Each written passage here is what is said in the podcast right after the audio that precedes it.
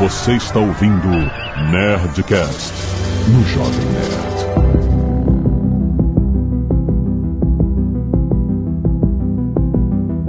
Landa, landa, landa, nerds! Aqui é Alexandre Antônio, Jovem Nerd, Carlos, rola o dado. Tirei 20, eu atravesso os trilhos e consigo ver Rei Brower. Aqui é o Tucano e eu adorei esse filhote de Spielberg com Stephen King. Aqui é o Edu Cavalcante e às vezes eu ouço vozes de trás da parede. Que medo! Caraca, isso Caraca, ok. Você já procurou um médico? parede bem fino, né? Com as paredes. ou a parede é fina ou o teor alcoólico é alto. Fica a escolha de vocês aí. Oi, eu sou a Valera e eu não tenho ideia nenhuma de frase que eu tenho que falar aqui, porque isso aqui é muito difícil e eu não, não, não sei fazer isso, não. Eu não sei fazer isso, não. Não Eu pensei não em falar desconta. que hoje eu sou a novinha do grupo, mas assim, achei que a frase não ia cair muito bem. Pensei em falar que eu sou a criança do rolê, né? Porque Stranger Things, criança e tal, mas acho que eu preferi ficar no tô sem frase. Tá bom. Aqui é o Azagal e pode morrer todo mundo menos o Dustin. Muito bem, nerds! Estamos aqui para falar de Stranger Things! Sim, cara! Essa série que veio de surpresa na Netflix e todo mundo ficou maluco. E eu demorei um tempo pra ver e tive que ver desesperadamente porque spoilers, né? Já tava com medo de tomar os spoilers e, cara, que legal. Foi uma série rapidinha, oito episódios, fantástica. Todo mundo ficou maluco. É isso tudo mesmo? Não é mais a nostalgia ou é a renovação de um tema fantástico que perdurou durante os anos 80? Vamos discutir depois dos e-mails. Canelada.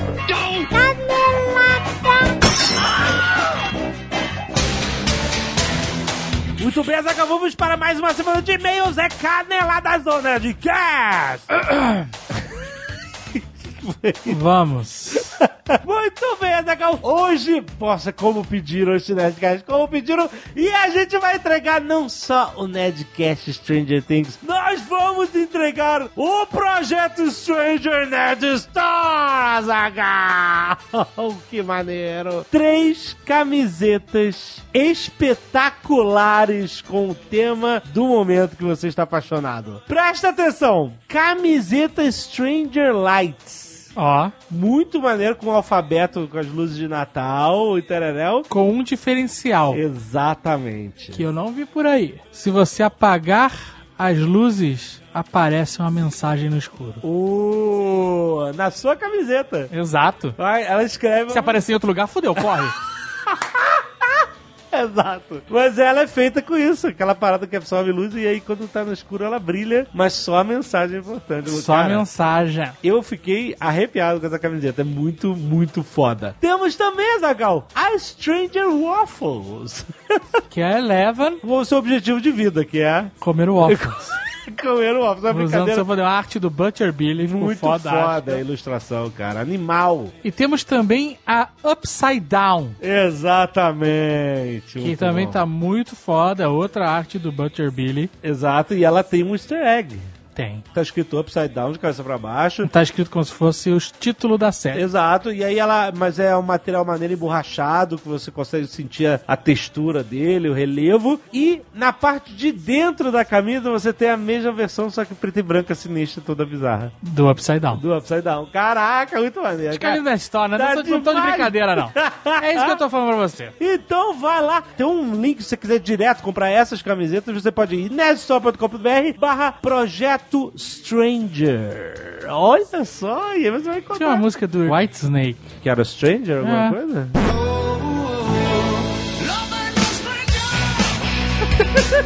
Tô vendo aqui essa música de 1984, ou seja, pode ter a segunda temporada. Olha aí, ia ser foda se tivesse, hein?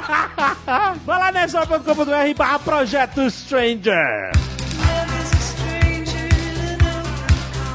E agora eu quero dar um recado muito interessante para pessoas que, como eu, usam óculos. Atenção, pessoas que usam óculos têm sempre aquele negócio de lente. O problema é a lente, riscou a lente. Você limpou o óculos na camisa, você não deve fazer isso, mas você faz. eu sei que você faz.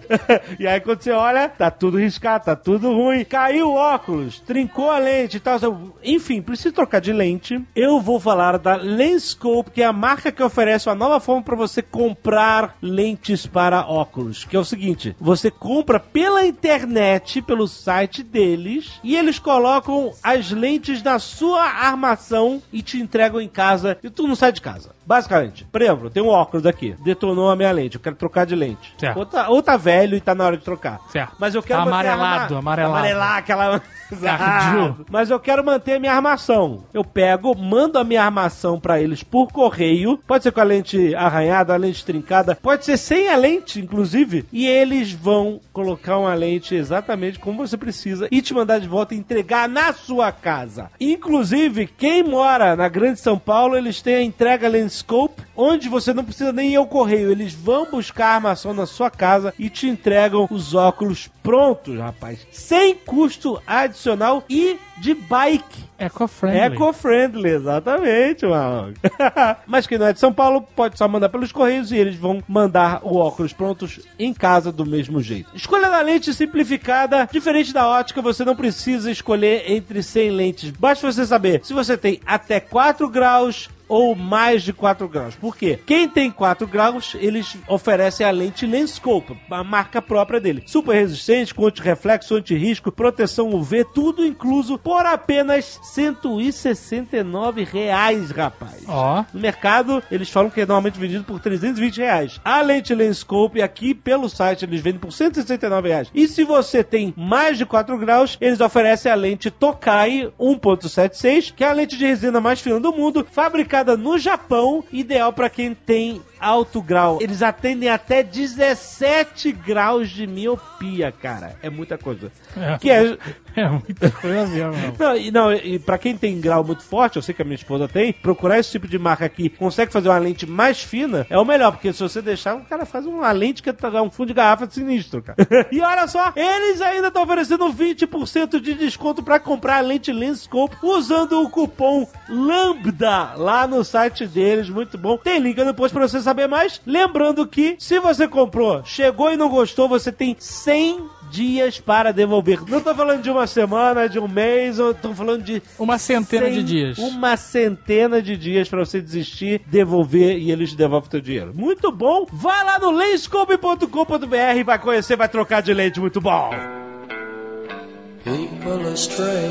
E se você não quiser ouvir e-mails e recados do último Nerdcast, você pode pular diretamente para 17 minutos e 28 bagulhos sinistros. Muito bem, Azaghal, eu quero começar mais uma vez agradecendo a todos os netos que doam sangue e ressaltando o pedido de doação para Matheus Valentim Padete. Quem quiser doar diretamente para ele, isso normalmente é quando é uma emergência, clica no link do post para você saber em qual praça ele está, se você pode ajudar. Fora isso, quero agradecer aos netos que doaram sangue, Adriano Jorge, Williams Castellan, Tino Alves, Renato Lemes Peixoto, Pedro Moreira, Leandro Tavares, José Mauro Piri Júnior, Fernando Figueiredo, Douglas Monteiro, David Pinzon, Arthur Lulai Ferreira e André Bentes. Valeu, galera! Sabe que eu lembrei de outra música com Stranger? Ah, não, caraca, o que que é? Olha só, essa é boa pra caralho, ó. Essa é fácil de reconhecer. Ah, mano.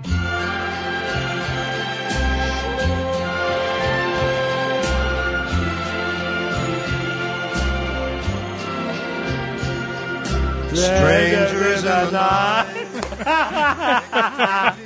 Puta que merda. Bom repertório de Stranger. né? Temos quem doou cabelos Olha aí. para ajudar quem precisa de cabelos em momentos sem cabelos.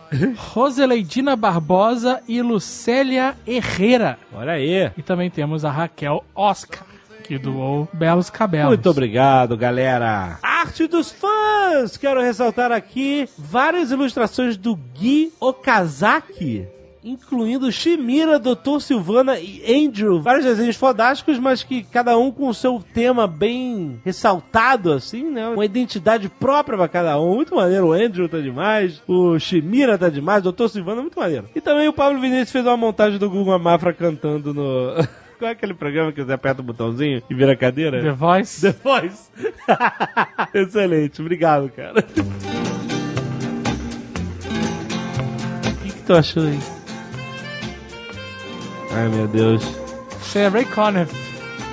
Stranger in Paradise. Ah, meu Deus, tá bom, cara. que pariu, tá demais. Essa é boa pros e-mails. Animada e não tem voz. Gustavo Leiter, 18 anos, estudante de São Paulo, SP. Vocês falaram sobre a muralha de Adriano, isso no último Nerdcast de Bárbaros, porém não mencionaram que duas décadas seguintes foi construído mais outra muralha, a muralha de Antônio, que foi construída em 140 depois de Cristo, finalizada dois anos depois. E tem esse nome em homenagem ao imperador Antônio Pio, que ordenou a construção da muralha, obviamente. Vocês não mencionaram nenhum militar romano na época das invasões ou migrações bárbaras. O maior e considerado último general romano foi Flávio Aécio. Acredita-se que foi ele que evitou a invasão dos hunos na Península Itálica. Porém, ele acabou sendo assassinado a mando do imperador Valentino III, imperador do Império Romano do Oriente. Dois soldados da guarda pretoriana vingaram a morte de Aécio, assassinando o imperador. Também tem o general Belisário, que conquistou o norte da África, destruindo o reino vândalo. Retomou a Península Itálica e o sudeste da Espanha. Porém, ele acabou sendo acusado de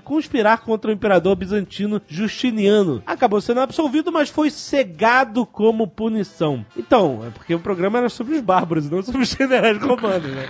Talvez por isso. Mas tudo bem, ele continua aqui. O povo Uno veio provavelmente do norte da China. Depois de séculos em guerra com a dinastia Han, eles migraram para a Ásia Central e depois invadiram a Europa. Não é comprovado, mas acredita-se que eles eram descendentes dos Shinognum, um povo desde o terceiro século antes de Cristo vivia no norte da China. O povo que assumiu o controle da região, que os ancestrais dos Hunos supostamente habitavam, foram os Goturcos, um povo que acabou dando origem a dezenas de tribos túrquicas. Entre eles, uma que acho curioso e irei comentar. Esse povo é os Cazares, uma tribo que se estabeleceu desde o Mar Cáspio até o Mar Negro. No século VIII depois de Cristo, o Kagan, equivalente ao imperador aqui no ocidente, abandonou sua religião tengrista, religião de xamanista de povos nômades das estepes e se converteu ao judaísmo. E seu povo o seguiu. Até o século XI, eles mantiveram a sua religião judaica até que foram anexados por tribos túrquicas, entre eles os cumanos. Outra curiosidade sobre o povo alano, o povo iraniano que se uniu aos hunos, vândalos e aos visigodos e estabeleceram vários assentamentos nas antigas províncias romanas. Porém, parte do povo permaneceu no Cáucaso, que são os ancestrais do povo que habita a Ossétia do Norte, a Alânia e a do Sul. A Ossétia do Norte faz parte da Federação da Rússia e a Ossétia do Sul faz parte, na teoria, da Geórgia. No ano que vem, terá um referendo e provavelmente a Ossétia do Sul se unirá à Rússia.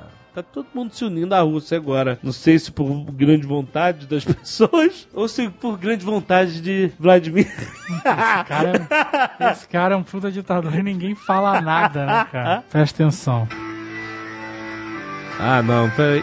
Caraca, cara. Qual é a música? Marcha Radiofobia. Era essa? Eu não sei. Uma nota. Qual é a música? Tá difícil, peraí. Deep Purple. Deep Purple. Perfect Strangers. Caraca, que Tá bom. Colin Clark. 25 anos, autônomo. Curitiba, Paraná. Será que esse nome é for real? Esse é um nome muito maneiro, Colin Clark. Mas não parece. Parece ser for sure. inventado. É. Não parece ser verdadeiro. um, um- É, não sei. O cara misturou Colin Farrell com Clark Kent. Olá, queridos nerds. Parabéns pelo trabalho e pelo último episódio. Blá, blá, blá. Referente ao assunto abordado ao fim do programa, a queda do Império Romano no Ocidente e início da Alta Idade Média, existe uma interessante teoria da conspiração intitulada A Hipótese da Idade Fantasma.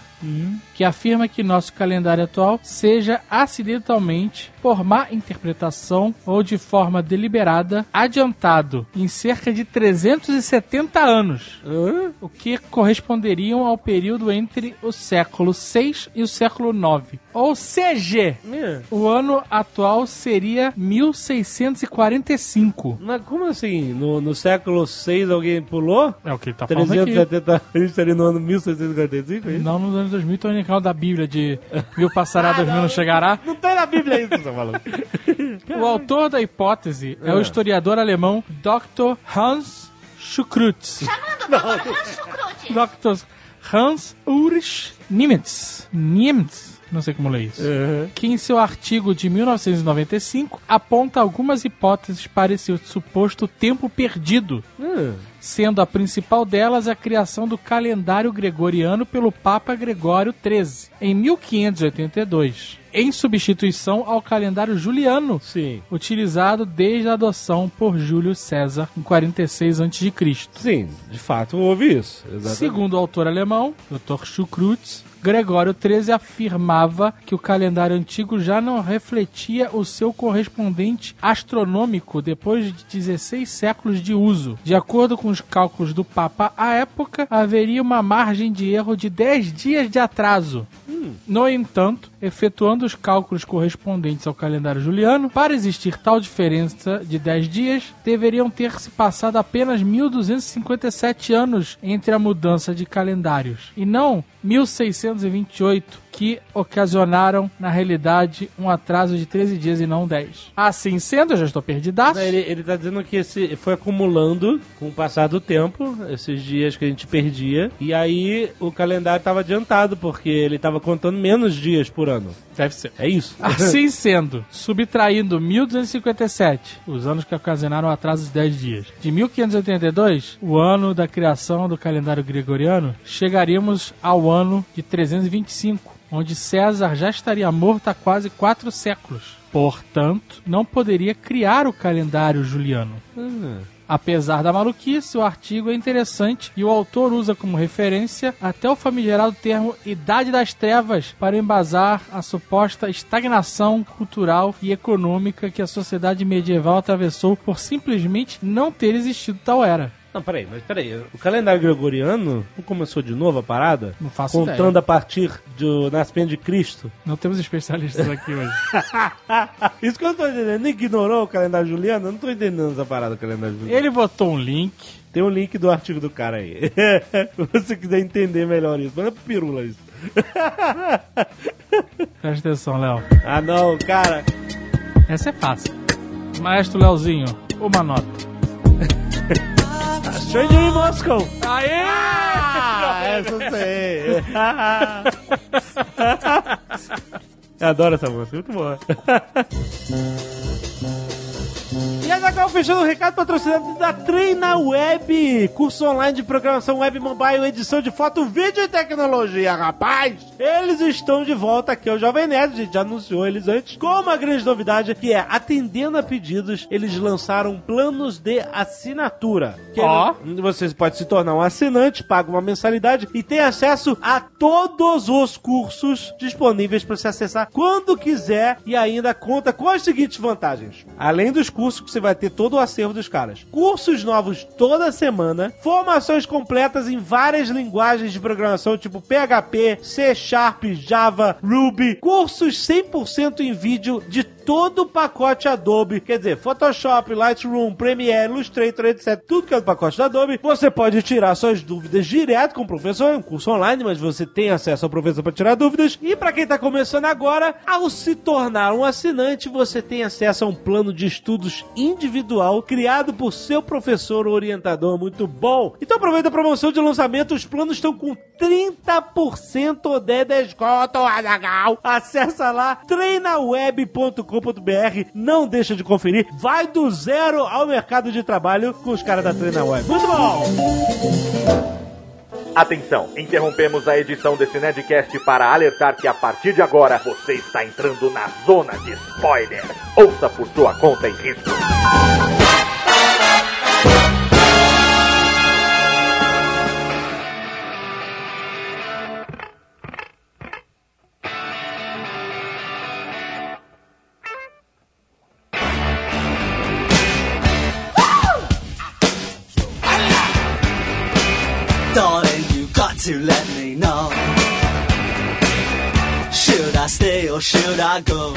Tá com a Malena aqui porque ela tem 21 anos. Ô, eu sou neném. 95. Ah, 95. 95, eu tinha 20 anos. Olha isso. só que, que, que beleza. Caraca, é muito a idade assustador. dela agora. É muito assustador. Mas ela tá aqui por quê? Porque o resto é todo mundo de velho, paia. É velho, exatamente. E aí a gente gostar dessa série faz sentido porque a gente só tem nostalgia na nossa. A gente não tem mais nada pra frente. É, a gente olha, a gente anda olhando pra trás. Vou pra trás. Pra frente não tem mais paisagem. Sabe? é? Exato. A gente gosta só de lembrar no meu tempo, era bom. E aí essa série é meio que isso, meio que um revival pra- das coisas é. que a gente gostava, do clima, né? De toda aquela sensação e tal. Mas essa série fez muito sucesso também com a galera mais nova, inclusive mais nova que, que a Malena, que tem 21. Sim. É. E ela tá aqui meio que representando pra entender por que, que essa galera mais nova gostou dessa série É. toscona, com, com penteados esquisitos e tecnologia Isso- duvidosa. E umas A- a- a série- analógicas. Exato. A série fazer sucesso com o pessoal mais novo corrobora com a ideia de que nós temos bom gosto, cara. Que a gente gostava era bom mesmo. É, 80s Forever. Ou não. Vida longa ao D&D. É, exatamente. Puta, foi aliás que legal, né, cara, começar a série com. É claro que o D&D tem uma um paralelo pra narrativa da história, né? Total, total. É. o tempo inteiro. Mas ele também é um- uma representação muito grande do que que era, né? Os caras em 1983 a série, né? E Sim. era a época que Dungeons and Dragons estava explodindo totalmente, né, cara? E é também uma citação ao ET, que no ET eles, as crianças jogam. Também jogam. E, Dungeons na- and Dragons. É da época, rapaz. É, exatamente. É. Era, uma- era um trend. exatamente. É, outra parada da série é essa, um milhão de referências a outros filmes da década de 80, Nossa, né? várias referências. Principalmente pegando coisas de jovens, né? Estilo Conta Comigo, Goonies, e referenciando direto a Spielberg e Stephen King. É, inclusive a fonte de entrada, ela, sabe que a, a, Stranger- a fonte. Stranger Things e a vinheta que é, que é basicamente né, a o título se construindo, Sim. ela é baseada nas fontes das capas dos livros do Stephen King. Stephen King. Ah, olha aí. Tem um vídeo no Nerd News, a gente vai botar o link aí, que mostra como os caras, os designers do estúdio que fez essa logo e fez o- a vinheta, muito interessante. O espírito da série é todo Stephen King, né? Totalmente. A, a referência óbvia é o Spielberg, mas a atmosfera, o lance todo é Stephen King, porque principalmente o- essa pegada de dar um ambiente bastante familiar e de repente sai violência, sangueira pra tudo quanto é lado, né? Isso é bem o lance dele. É tipo os Goonies enfrentam Witch. Cara, É. foi... você descreveu agora, assim que terminou o primeiro episódio, exatamente a- a- as duas coisas que vieram na minha cabeça foi a coisa e Goonies. Aí eu fiquei, gente, onde esses dois universos se cruzariam? Tipo, porra, muito louco. Mas peraí, o que, que você com 20 anos está fazendo com essas referências todas de Goonies? Aí, rapidão, eu queria deixar uma declaração aqui. Na verdade, é um insulto. Toma essa, Marco Gomes. Se desverde e passou uma vida inteira sem ver Goonies, cara. exatamente. cara, exatamente. não. Eu nunca vi Goonies. Ah, É, não. Mas tudo bem, tu já tinha 40 anos quando, quando passou no cinema. É, completamente aceitável, né?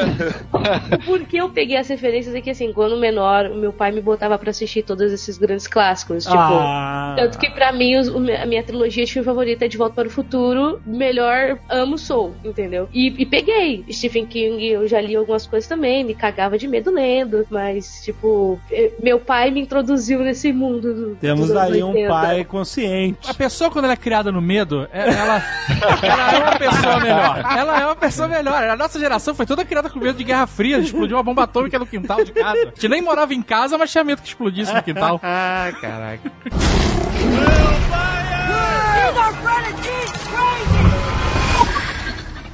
Mas deixa eu levantar aqui uma questão. Eu adorei a série, etc, que nem todo mundo aqui e tal. Mas eu fiquei me perguntando, se eu fiquei durante os episódios todos tentando achar essa resposta, não consegui até o final. Qual será o motivo dela se passar em 1983? Existe um motivo narrativo? Tipo assim, será que ele vai na segunda temporada, sei lá, ir pro futuro e, trocar os personagens, sabe? Tipo uma outra fase da novela? Quando Não, jamais. Não, eu, eu Acho acho que não não. Ele vai tirar o Dustin, botar o Guga no lugar do, do Dustin.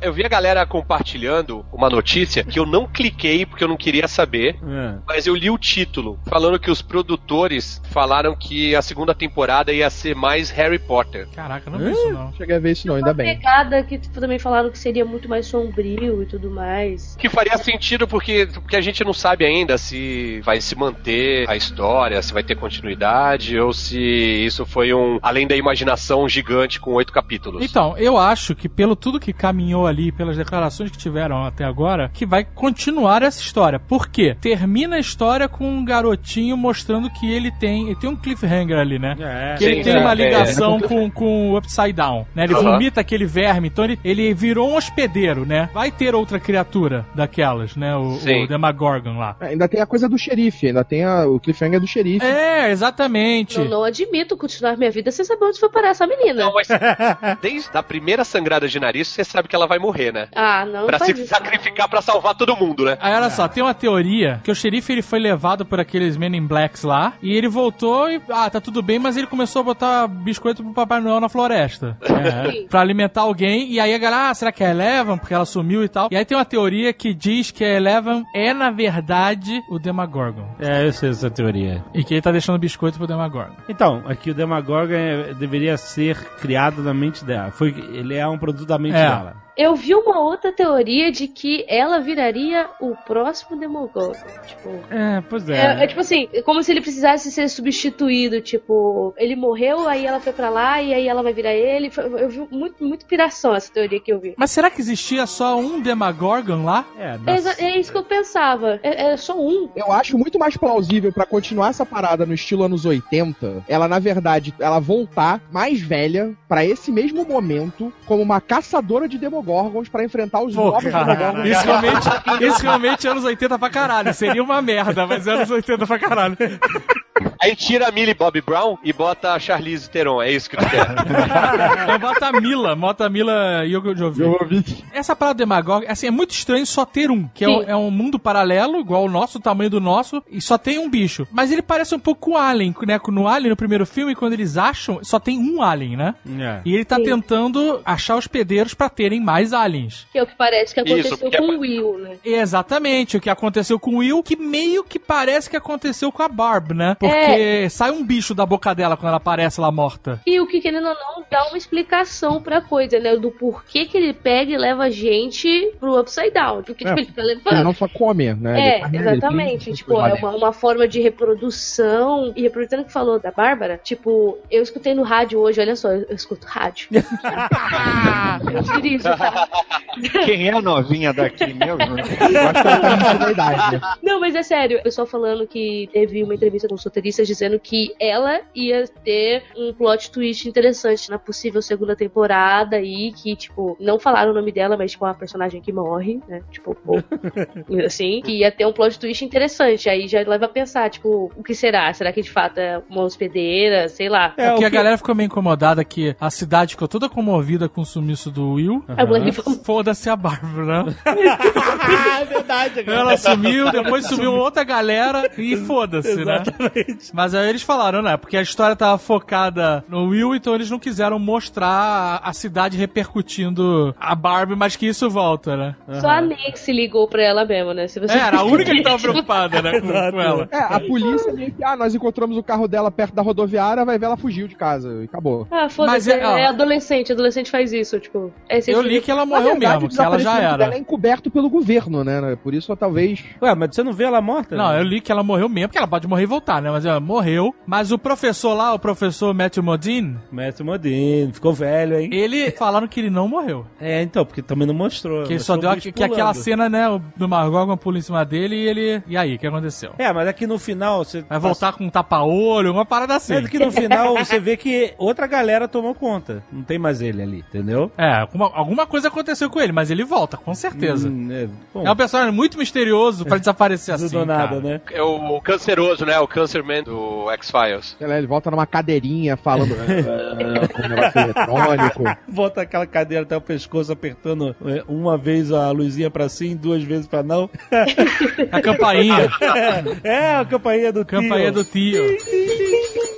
eu não acho que essa teoria do dela ser o Demogorgon. Eles fizeram um monte de paralelos com a saga da Fênix nos X-Men. Que, É porque que- aí, como a série tem um monte de referências, É, eu exato. quer achar referência em tudo que é lugar. Nós vimos Lost, então vamos acreditar menos em teorias, né? É, pois é. Mas então, mas aí estão fazendo esse paralelo da Jean Grey com a Fênix Negra, apesar da Fênix Negra não ser um produto da mente da Jean Grey, né? Ela era uma outra criatura, um mastermind e tal, não sei o que dominou ela. Mas mesmo assim estão fazendo cenas de quando a Eleven tá segurando o Demogorgon no, no quadro negro, e aí tinha uma cena parecida também da Jean Grey com a Fênix, o cacete, tava fazendo todos os paralelos. Mas eu acho que é interessante ser a ideia de ser dela, porque quando ela vê ela pela primeira vez, ela tá lá naquele mundo preto, né? Entre as dimensões, né? Procurando lá informações dos russos. Que é interessante isso, né? Porque ali não é o Upside Down ainda. Não, não é. ali é um exatamente. lugar preto e o Demagorgon tava lá. E ela viu a projeção dele. E aí depois exatamente. que o Demagorgon toca nela, é que o Upside Down passa a existir. Que aí faz aquela rachadura, aí começa a sair aquela geleca, e aí aquele lugar começa a ser habitado. É como se ele tivesse, tipo, aberto a porta do mundo real porque entrou em contato com ela, que era do mundo real. É, alguma coisa O, assim. o poder dela é que faz a, a conexão. Ela faz tudo, ela é super poderosa.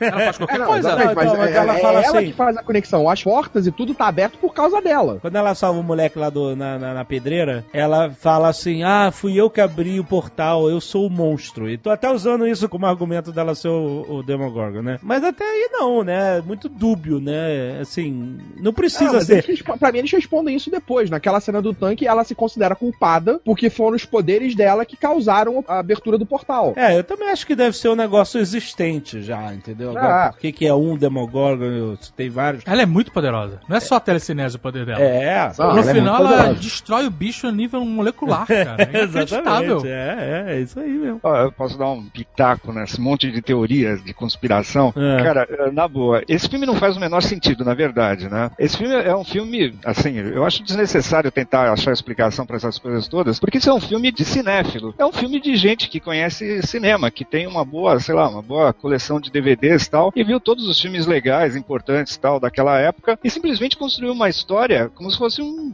quebra-cabeça. Pegou um, um pouco de peça daqui, um pouco de peça dali, coisas interessantes de filmes daquela época e anteriores, e atuais também, ou mais atuais, e montou uma história a partir de remendos, entendeu? Então tem um monte de coisa ali que não faz muito sentido, não tem muito cabimento e tal. É mais um pretexto pra manter a história andando e pra justificar o jogo de referências dele. Mais nada. É, Aí você É, pode dar o sentido que você quiser. Eu discuti isso também porque teve gente que reclamou que não teve explicação, que o final devia explicar o que, que é o Demogorgon. Eu falei assim, olha, provavelmente nunca vão explicar isso, porque não interessa isso. Exato. Não, às ve- é, muitas Não vezes é? não precisa explicar, vai. É, é. Exatamente, não precisa. A vibe da série é outra. Não, não é pra você, sei lá, ficar preso até o final pra descobrir o que. Não, é a E jornada. a gente ali. aprendeu aí que às vezes explica demais e caga tudo, né? Exato, é, exato. E o final é fechado, o final é fechado. O final desse filme, o lance do mundo invertido e tal, isso é Silent Hill, terror em Silent Hill. E é muito também tirado, É muito- na verdade, muito do D&D. É tirado do D&D. O mundo das sombras do D&D. Que é, é muita Foi conexão. aquela O- parte que eles descobrem o que é o Upside Down, né? Lendo É. o manual do Sim, D&D é muito maneiro, Exatamente. E a maneira Mas que ela também, quando ela pergunta do Will, ela vira o tabuleiro ao contrário É. e bota ele lá. cara. E bota o, É o Demagorgon. E aí o pessoal fala que é um bicho de duas cabeças no jogo, né? Aham, o Demagorgon. Essa coisa também, a, a mesma pessoa que reclamou de que no mesmo grupo de pessoas, né, que reclamou que não, não explicava direito. Você que tá que andando com quem, começou, cara? Começou, Você começou tá a andando com o procurar. Jurandir? Você tá não, andando com o tô- Jurandir? O Jurandir me odeia, cara. que isso? Então você tá andando com o Marco Gomes. Eu tô andando com a internet, caraca. Então, aí também apontou vários furos. Por exemplo, que você falou assim: ah, a cidade inteira ninguém foi atrás da Barbie. Cara, sério, tem furo? Tem, mas não importa também, Não cara. é furo, cara. É o foco só. Não é o foco da história. O foco da história tava em outra parede. Não tava mostrando o que tava acontecendo na cidade mais. O xerife tava loucaço já. É. Já tinha se enfiado lá, já tava lá vomitando sonífero. E desmontando a casa e entrando dentro do Upside Down. Vai ter um- uma websérie mostrando os pais da Barbie colocando panfleto na cidade toda. Se a Netflix fizesse isso, ia ser foda, né? Chegou o cúmulo de questionar o plano dos dois de capturar o Demon Gorgon. É um plano desesperado. Por que, que não fez a armadilha desse jeito e tal? Não sei o que. Ai, Porque gente, são pelo crianças. amor de Deus. São crianças É fazendo. desespero, mano, pelo amor de É, Deus. não, Vai vai é, catar primeiro- com um bagulho daquele tamanho. Daquele Exato, tamanho primeiro- tem o quê? Um urso, bota o bagulho de... É, Eu é. acho até que eles mandaram bem, o plano foi bom, eu gostei. É, até que foi bom mesmo. A primeira coisa é que são crianças que estão fazendo. Adolescente. Pra velho, É tudo tem criança. menos de 20 de anos é criança, cara. A gente é velho. A segunda é isso mesmo que a Malaya falou, é que as pessoas estão nervosas, estão desesperadas. Não queira você estar assistindo, tá ligado? Em casa. E em casa Tá e conseguindo não, raciocinar direito, né? E depois de ter visto os oito episódios em uma semana ou em dois dias, você ficar pensando e falar, pô, por que eles não fizeram isso? Porque na hora você poderia ter feito coisa pior, inclusive. Eles foram pra mim, eles foram até bem espertos. Eles fizeram, tipo, uma série de emboscadas ali. O moleque que pegou e martelou pregos no, no taco de beisebol, tinha a armadilha do urso, tinha o fogo lá, que era com aerosol. Tipo, cara, Sim. é. eles pensaram um puta plano, entendeu? Então, no que dava pra fazer ali, eles fizeram. Pois é. Cara, eles eles estavam quase que pau a pau ali com os Goonies. Só faltou o Japa. é. Tivesse o Japa O quê? Com aquela luva de boxe na barriga? Porra. e a boquinha, a boquinha, A boquinha. pra morder o Demagorgon.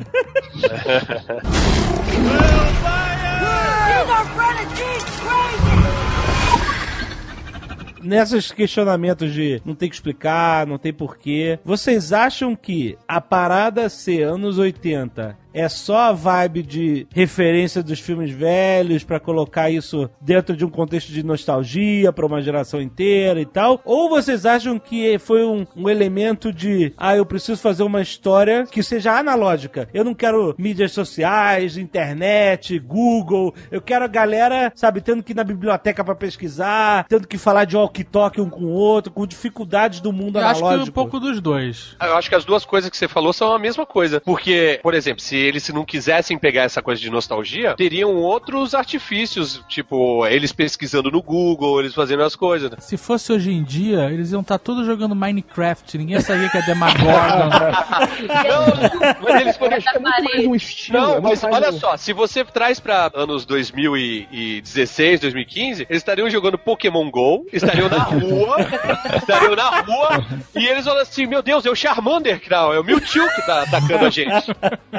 É só você transpor, cara. Cada, cada época e o Upside tem- Down ia chamar offline, né? offline. Mas eu acho que foi muito- a parada foi, acho que o conceito deles com a série. Eu acho que eles quiseram fazer nos anos 80 exatamente, não só pelo fator nostalgia, né, mas para que é o momento em que é esse tipo de história funciona. Sim. Não, tem uns textos aí online que tem gente endeusando, que fala que essa série é a vitória do algoritmo da Netflix, né? É. que o Ah, algoritmo diz que as pessoas gostam de assistir séries dos anos 80 e que os principais atores dessa época eram a Winona Ryder e o Matthew Modine. Fizeram a série com elementos, tudo no roteiro é baseado em o que, que o algoritmo da Netflix diz. Ah, isso é forçado. Isso é forçado principalmente porque essa série não foi encomendada. A Netflix não falou, olha, eu preciso de uma série com todos esses elementos que o robô tá falando. Exato. Não, os, os irmãos lá, os irmãos Duffer, eles chegaram e falaram, Netflix, a gente quer fazer isso aqui. Então eu acredito que exista o algoritmo da Netflix dizendo, olha, beleza, então vamos chamar, sei lá, a Nona Ryder, assim como a gente ressuscitou, sei lá quem, a gente ressuscita a Nona Ryder, sabe? O, o Matt Modini nunca foi astro. Nunca! Que merda de algoritmo é esse que vai... Porra, chama um Ferris Bueller, caralho. Você é pra... É, é verdade. Os próprios irmãos Duffer, eles passaram por vários estúdios, eles tentaram em vários canais, em vários. É, eu vi que foi recusado pra caramba, tipo, É. Eles bateram na porta, acho que de todo mundo em Hollywood. É a mesma coisa das editoras que recusaram Harry Potter. Agora, precisa ver se eles têm ideia além disso, além do jogo de referência, né? Porque uma coisa é você construir uma história dessa forma. Se você fizer outro com a mesma pegada, do mesmo jeito, vai ter uma hora que vai acabar se tornando meio cansativo, porque você precisa ter histórias de verdade para poder sustentar o interesse das pessoas. Só ficar nesse joguinho pós-moderno vai, sabe, chega uma hora que pessoas, ah, tá, tá bom, já sei que vai ser mais uma, um monte de referência, entendeu? Precisa ter história, que nem Walking Dead tem história, uma série de zumbis e tal, mas ela tem uma estofo dramático ali, né? Fica dependendo só de uma coisa. Mas eu acho que essa série ela tem essa curva dramática, ela tem a coisa do suspense. Apesar dela trabalhar o tempo inteiro com referências, ela tem um trabalho de personagem, tem um trabalho bom ali de. Mas eles são muito derivativos, o problema é esse. Ele- não, tem, não tem nada que seja original. O charme da série é justamente ela te lembrar outras coisas. Uhum. Na verdade, não tem nada que você olhe e fala assim, pô, isso foi uma ideia original. Não. E na real, tem mais trabalho de atuação do que de profundidade dos personagens. Sim, verdade. As crianças É. mandam muito bem. Caraca, eu ia falar Nossa, isso, meu irmão. eles são Como? sensacionais. Como? Como? Eles são muito novos. São muito novos. Como eles... A a garota Não, é inacreditável, A cara. expressão dela é inacreditável. Aquele moleque Dustin é muito bom, ele é muito engraçado, ele funciona perfeitamente como alívio cômico. Aí eu fui pesquisar e ele, ele faz Broadway, cara. Ele faz algum- um papel no, no Les Miserables. Tem uma galera da série que canta mesmo. A própria Eleven canta, se eu não me engano. Ela tem um canal no YouTube que ela canta. O, o Will canta também. Viralizou um vídeo esses dias dele e o, e o, o menino faz o Dustin cantando também. Tipo, Ah, tem um que é muito engraçado, que é um vídeo que ele tá cozinhando, tá mexendo na pia, sei lá, e, E aí começa dançar. a tocar uma música. É, ele começa a dançar. é muito É muito engraçado e ele, ele mesmo não aguenta e se joga no chão de tanto rir, cara. É muito bom. Mas é impressionante a caracterização deles, como é real, né, dos anos 80. Os cabelos, as roupas. Não, total. é- E é engraçado porque você falou que a gente não se aprofunda muito nos personagens. Ok, a gente não vê a história dos personagens, mas a gente consegue perceber características de cada personagem. A gente consegue Sim. entender quem é o Will, como é o Lucas, que é completamente diferente, por exemplo, do Dustin. Os adolescentes, cara, todas as características. Aquele adolescente que é isolado, a garota que quer ser popular. Pô, tá tudo ali, cara. É. Os personagens só não. só- Não é que são personagens rasos, é que o trabalho de atuação é maior do que o de aprofundamento dos personagens. Tem até o Pela Saco que tem redenção, cara. Porra, que melhor do que isso? O cara no final pega o taco de beisebol, sai girando e dando beat slap no Demagorgon, cara. E fica com a menina no final ainda, hein? É, Todo mundo esperava que fosse outro moleque. que Pô, se o ficasse, cara né? volta, pega o taco de beisebol com essa girada. Sabe como é que ele girava o taco de beisebol antes de bater? Pô, até eu ficava com ele, mano.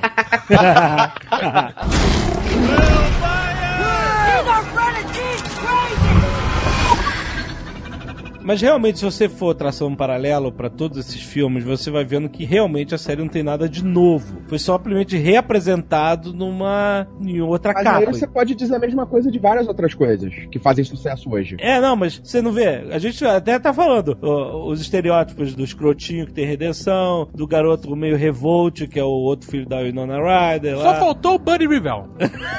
é, exato. Mas Segunda eu, mas temporada, segunda temporada. O segredo da série acho que tá muito aí também. Porque pra quem é mais velho, tem muito esse sentimento de nostalgia. E pra quem é mais novo, querendo ou não, tipo, por exemplo, eu, eu tenho algumas referências, mas, por exemplo, meu irmão não tem nenhuma. Meu irmão tem 18 anos. Ele adorou, entendeu? Porque, porque realmente Foi tudo é novo. legal. É, Entendeu? foi tudo novo muito e legal, né? É tipo, porra, eu nunca vi isso antes, entendeu? As fontes de onde eles tiraram é que são legais, pô. Mas se a pessoa não viu ainda, Mas É. eu acho que não deixa. Isso não, não tira o, o mérito da Mérito, coisa. Não, não, não, não tira, claro. Mas vê bem, se você, você não precisa ter visto o Tubarão do Spielberg pra saber que aquela cena da piscina, que é basicamente uma refilmagem do começo do Tubarão, é legal. É a mesma coisa, a mesma sequência. A mina tá com o pé na piscina, na água, Coração. pinga o sangue e Não, alguém pega ela de baixo. Isso aí é uma coisa. Mas, ô, ô, Cavalcante, tu gosta de falar, quando eu falo que eu gosto de Rancid, que você gosta de. Você, que você prefere o original. Eu conheci Rancid antes de ouvir The Clash. Então, que pra mim, Rancid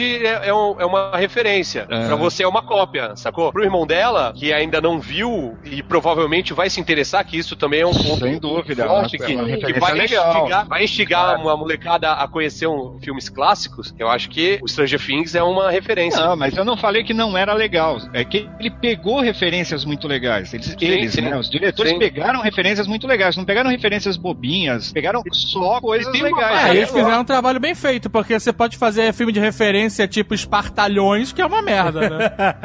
O, Claro, é. o ponto alto pra mim, cara, sei lá, é a cena que eu mais lembro, não da cena em si, mas do, meu sentimento, é na hora que eles vão fugindo dos cientistas lá de bicicleta, que é a cena do ET. Sim. É, né? totalmente. E aí vem vindo uma van na direção deles. Aí eu Isso. falei, caralho, velho, vai voar essa porra. Porque é muito telecinese, né? Aham. Vai voar essa porra e vai tocar a música do ET.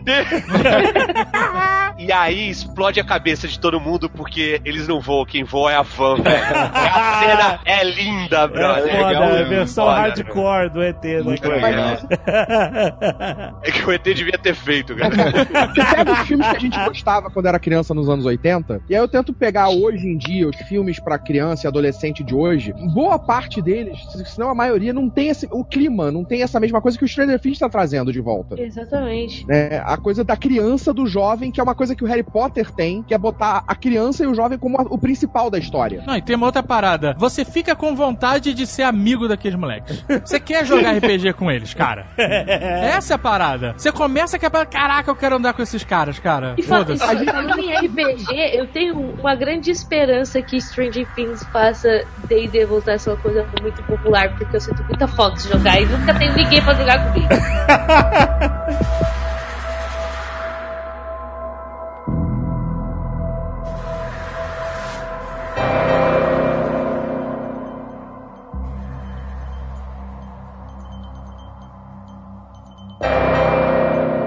Agora, a parte da comunicação pelas luzes, dela fazer o abecedário Eu na parede, maneiríssimo tudo isso. foi muito marcante visualmente na série, Sim. né? Apesar de ser só pra uma cena do Run. Mais de uma cena. É porque a- vai progredindo, ela vai entendendo, Vai a entendendo. comunicação, né? Sim, sim, Tanto sim. que tem uma cena muito maneira que ela se bota lá dentro daquele nicho na parede, segurando um monte de, de luz de Natal, né? Isso. E aí as. Cara, mas essa cena é só visual, né? Ela foi feita pra isso, mas ficou puta, maravilhosa. Cara, E a luz mas- vai e cresce, é, puta, é muito maneiro, cara. Muito é maneiro. A gente tava maneiro. falando de que algumas coisas não precisam ser explicadas, mas tá aí uma coisa que eu quero saber. Como é que rola a comunicação através das luzes, tipo, no Upside Down? Tipo, como é que o menino, de fato, Controlava essas luzes. é, controlava as luzes e conseguia ouvir a mãe de lá, entendeu? Tipo, Se a gente for realmente esmiuçar isso, não tem explicação não tem nenhuma. explicação.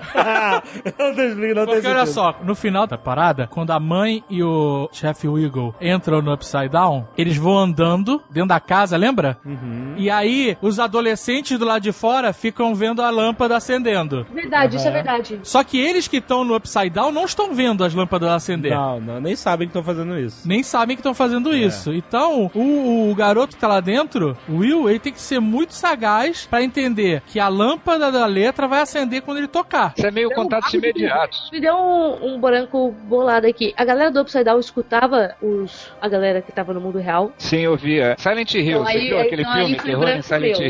Hill? É Foi igualzinho. falhando engano aqui da minha parte. Quando a série tá no início, você não sabe o que, que tá acontecendo, tudo parece muito. Tudo é possível. Então, se ele começa a se comunicar pelas luzes, não só com ela piscando, mas depois acendendo as letras, né? Sim, O negócio é quase espiritual. Ele tá lá do outro lado, ele tá Sim, em outra sim. dimensão, uma comunicação mental. O lance Exato. todo é a A eletricidade. eletricidade tá respondendo aos impulsos mentais dele. Mas depois que você estabelece que o Upside Down é uma dimensão paralela e física, né? O cara tá lá, andando por lá, se escondido lá. Aí você fica vendo, então o que, que ele tava fazendo, afinal, pra essas luzes acenderem? Ele tava tocando. Mas a presença dele faz a luz acender. É a presença dele. É, mas no run, escrevendo run. A mão dele, ele colocou a mão na, na lâmpada, entendeu?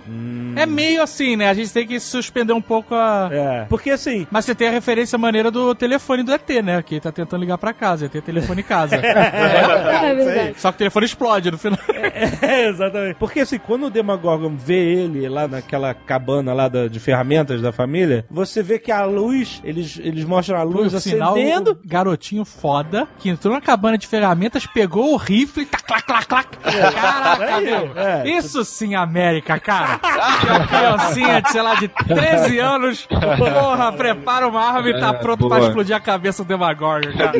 E aí, quando ele chega em frente ao moleque, a luz fica mais forte. Quando ela volta ao normal, tem mais ninguém lá, né? Então, o que deu a impressão pra gente é que eles foram também, sei lá, teletransportados, né? Fizeram um phase shift de dimensão. Mas aí depois você descobre que pra entrar na dimensão você tem que entrar por um buraco, fisicamente. Mas o Demagorgon conseguia abrir buraco. É ele abriu na árvore, saber. ele abriu na parede da casa. Ele que abriu o buraco. Ele abriu, por isso que a lâmpada acendeu pra caralho, que o bicho tava chegando. Ah, Tanto então que no, no série que- quarto, quando a mãe tava no quarto e a luz tava acendendo e começou a ter aquelas mãos na parede, devia ser o Demagorgon. É. Aham. Assim como aconteceu na sala também, quando escreveu Run. Ele conseguiu, o Demagorgon conseguia abrir buraco. Ah, entendi, entendi. É, porque no início a série começa com o cientista correndo, é porque ele abriu o buraco lá dentro do laboratório. é Isso. Ele abriu na Na verdade, árvore. Aquele buraco foi, na verdade, o encontro do Demagorgon com a Eleven. Que abriu É. aquele buraco lá, não É. foi? Dentro do laboratório. o Mas ele saiu. definitivo da coisa. É, mas aí ele vem pro mundo real, porque ele pega o cientista, né, logo no início. É, Ele e ela passam a ter essa conexão. Ele consegue abrir portais porque ela existe aqui desse lado. Pode É, é ser. verdade. Pode É ser. verdade. Hum, Eu Isso acho é que, pelo que dá pra entender, pra mim é isso. E aí, quando ela some, ela vai pra lá e eu acho que aí os portais meio que ela não- eles não podem mais abrir. É porque, olha só, ela fugiu nessa noite que ele veio, não foi? Sim. Foi na mesma noite que ela fugiu. É, é o Demagorgon,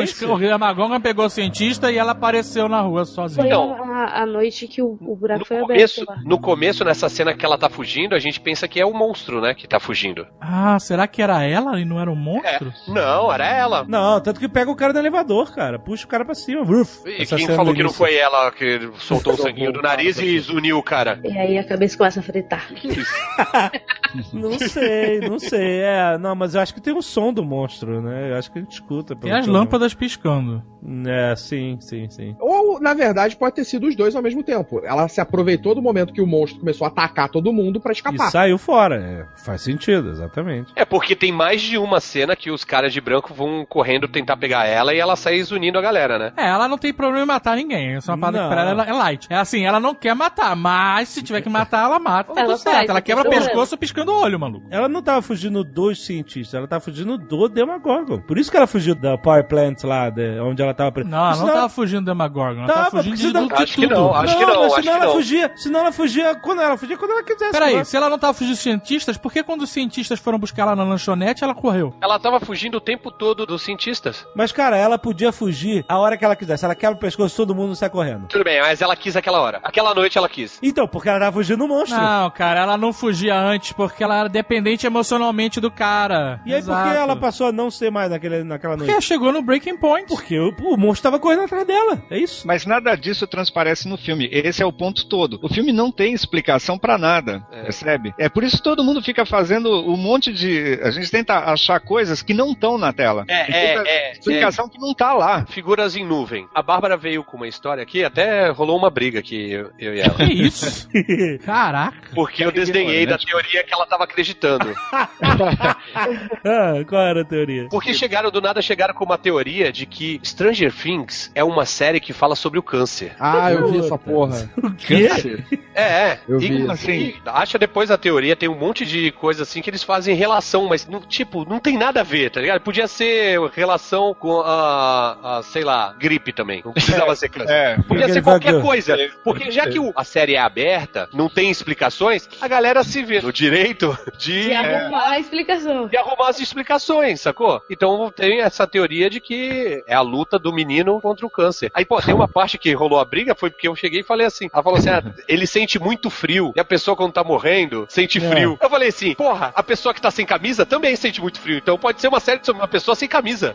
Quem Caraca. ganhou a briga falando nisso? É lógico que é ela, né, porra? Ah, bom. Porque eu não sou besta, né? É lógico. Não quero apanhar. O Will Byers é que teria câncer, é isso? Isso. Pô, então no final deu metástase, né? É. Fudeu. Porque o moleque ficou muito mais fudido do que no início, cara. E vai ter gente que vai ouvir esse Nerdcast e acredita piamente nessa teoria e vai falar: esse caralho, esse tucano é um escroto. ah, tá. Tá na Você- cara que essa teoria é a certa. E ele é um. Mas isso eu, acho que é- isso eu acho uma parada foda. A parada te contou uma história que tem começo, meio e fim, e mesmo assim te deixa em aberto milhões de possibilidades e teorias para que alguma coisa seja maior ou menor em relação ao que você esteja pensando. Ah, e, e pra finalizar essa teoria, a filha do delegado morreu de câncer, né? Isso, ah, é. tá. É. E aí eles falam, não, tem tudo a ver, ó o link e tal, não sei o quê. Por isso que ele tá tentando salvar o garoto.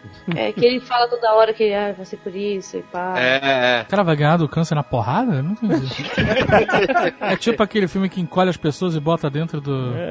Viagem fantástica. Viagem Fantástica? Tem uma droga contra o câncer que chama OGX11. E aí, o Nossa. nome da menina é 11. Porra, a galera foi Nossa, longe. cara, a galera foi fundo mesmo, cara. A, a internet é. Isso é uma série maneira que deixa que Instiga. instiga isso, né? Mesmo que não seja, mesmo que seja só eh, pessoal olhando pra nuvem e Deixa vendo figura onde não tem, é maneiro, cara. O que não pode é você se prender tanto à parada a ponto de falar que isso é a verdade em conteste e não aceitar que não é, né? É, Aí é, sim. maluquice, né? Ah, tô vendo onde você brigou com a Bárbara. É que nem teve vlogueiro aí explicando o final de Lost e chorando e. Não, né, gente? Pelo amor de Deus, o final de Lost não tem explicação.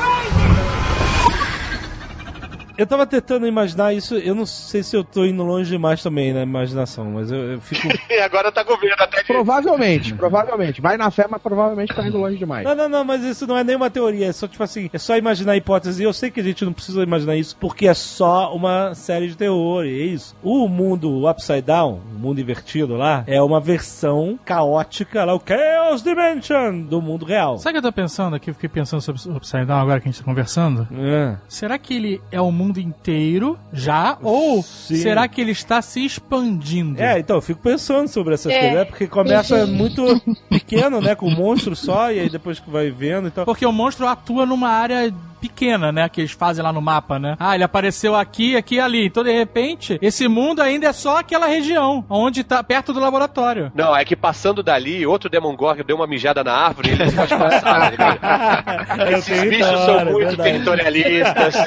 explicação essa. Sabe por que, que eu pensei nisso? É. Porque, tipo assim, você não tem a cidade estática. Você tem uma cidade que tava viva. Tipo, tem carro na rua, É, então, é, aí É. que eu vou chegar. entendeu? Aham, exatamente. Por exemplo, quando eles estão lá no final procurando o Will e aí eles veem a piscina vazia, onde a Barb foi abduzida pelo monstro, certo? Certo. Eles veem aquela piscina onde ela tava, só que ela tá vazia e toda nojenta, toda suja, aquele negócio é de, de um mundo, mundo paralelo. Aí eu fiquei- Upside Down, o nome é Upside do- Down. Upside Down, isso aí. Aí eu fiquei pensando, por que, que a piscina está vazia? Que tá de cabeça pra baixo.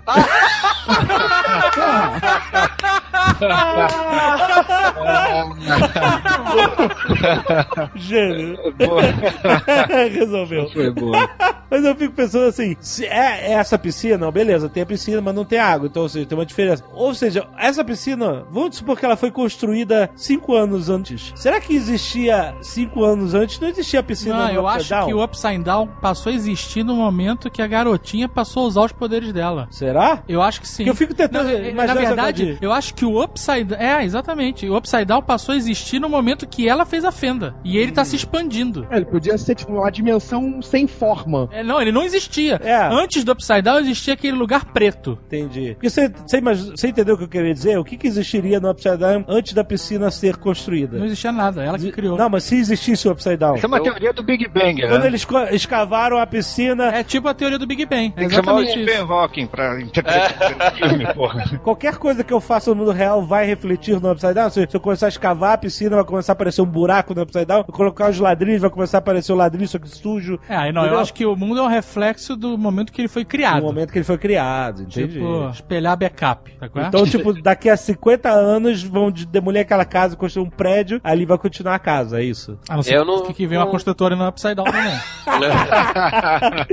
Ah, isso aqui. Mas eu acho que eles não têm Demagorgon suficiente pra esse tipo de coisa. Exato. É, mas é interessante essa ideia de o Upside Down estar crescendo. É, isso pode ser uma, uma coisa a ser Eu não, explorada. Sabe, por- né? sabe por quê? Eu acho que naquela hora que ela tá em contato pela primeira vez com o Demogorgon, na verdade, ela não está em contato fisicamente. Ela vai naquela câmara. Privação de sentido. Ah, é. Isso, é. Ela Isso. tá e aí ela, dela. ela vai psiquicamente. Por isso que é tudo escuro. É, verdade. Eu acho que é por aí, não é? Ali podia ser a mente do Demogorgon ou coisa do tipo. Mas aque- aquele mundo paralelo, na verdade, é uma sombra, é um reflexo só do mundo real. Ele representa, eu, eu- eu acho que ele representa aquilo que é no momento, pô. Voltando a essa discussão. Ele não pode representar um momento só no tempo. Ele vai. se mudar, vai. Se mudar, se mudar, muda, lá É. também. É só um reflexo. É, eu só, imagino é. que seja exatamente como é o mundo das É. sombras É do o mundo, é o mundo bizarro, o mundo bizarro. É, mas se alguém tiver andando de carro, tá parecendo um carro sujo no Upside Down, vazio andando, entendeu? Como é que funciona isso? Muito complexo. É complexo. Eu sei que não tem que ter explicação. É só. É, eu falei, é, é uma parada de terror, é pra você imaginar. É um negócio, mas a gente fica tentando. Se fosse igualzinho, ia ser boring. É, Tem, É, que ser, claro. tem que ser sombrio, tem que ser. Mesmo porque pra aquela cena do Will no final, no banheiro, quando dá aquele blink e você vê tudo upside down depois volta, aquilo sim que é assustador, né? Se ele aparecesse num deserto preto, não ia ser assustador. Assustador é, ele Ia ver o sim, banheiro maluco, ia dele. Vai viver num deserto preto. Não, caraca, mas. É aquele negócio, tipo assim, o que a gente acha mais aterrorizante são coisas que são comuns ao nosso dia a dia, né? Ou seja, se você fizer um filme de terror num deserto preto, numa nave espacial, num mundo alienígena, ele vai ser muito menos assustador que se você fizer um filme de terror numa casa, que é uma casa de família, só que mal assombrada. Porque a casa representa, o que eu já falei em outro Nerdcast, representa segurança, representa lar, representa conforto. Se você distorce isso pra uma coisa terrível, né? Sombria, assustadora, sangrenta, o que seja, é muito mais assustador do que algo que a gente não conhece a forma.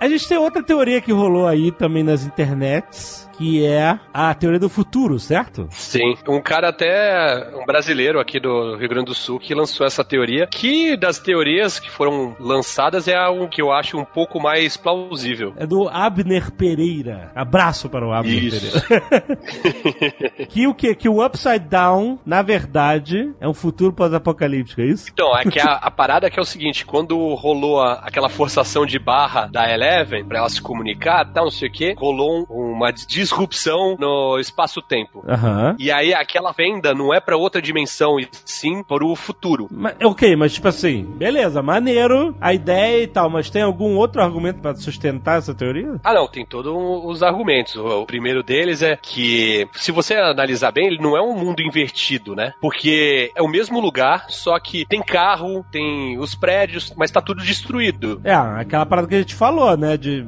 o que que é exatamente, como é que esse espelho funciona. O que ele fala é que quando. Sabe aquela parte que o, a fenda tá meio que crescendo e tomando conta do mundo real? Que é um ambiente contido, mas aparece que ela tá saindo, né? O Upside Down tá saindo pra realidade, teoricamente. Aham. É que isso, na verdade, é o mundo real se aproximando temporalmente do Upside Down, que é o futuro, que é um futuro de destruição. É, mas até aí ainda é meio vago, né? É, é teorias, né? Teorias. E aí diz que também dentro dessa teoria maluca aí, eu diz que a Eleven é o Demon Gorgon mesmo, como outras teorias sugerem também, mas que ela é um processo, ela vai se transformar no Demon Gorgon. Eu- Sabe o que eu tava pensando outro dia? Que tem um bicho que é pior que o Demogorgon.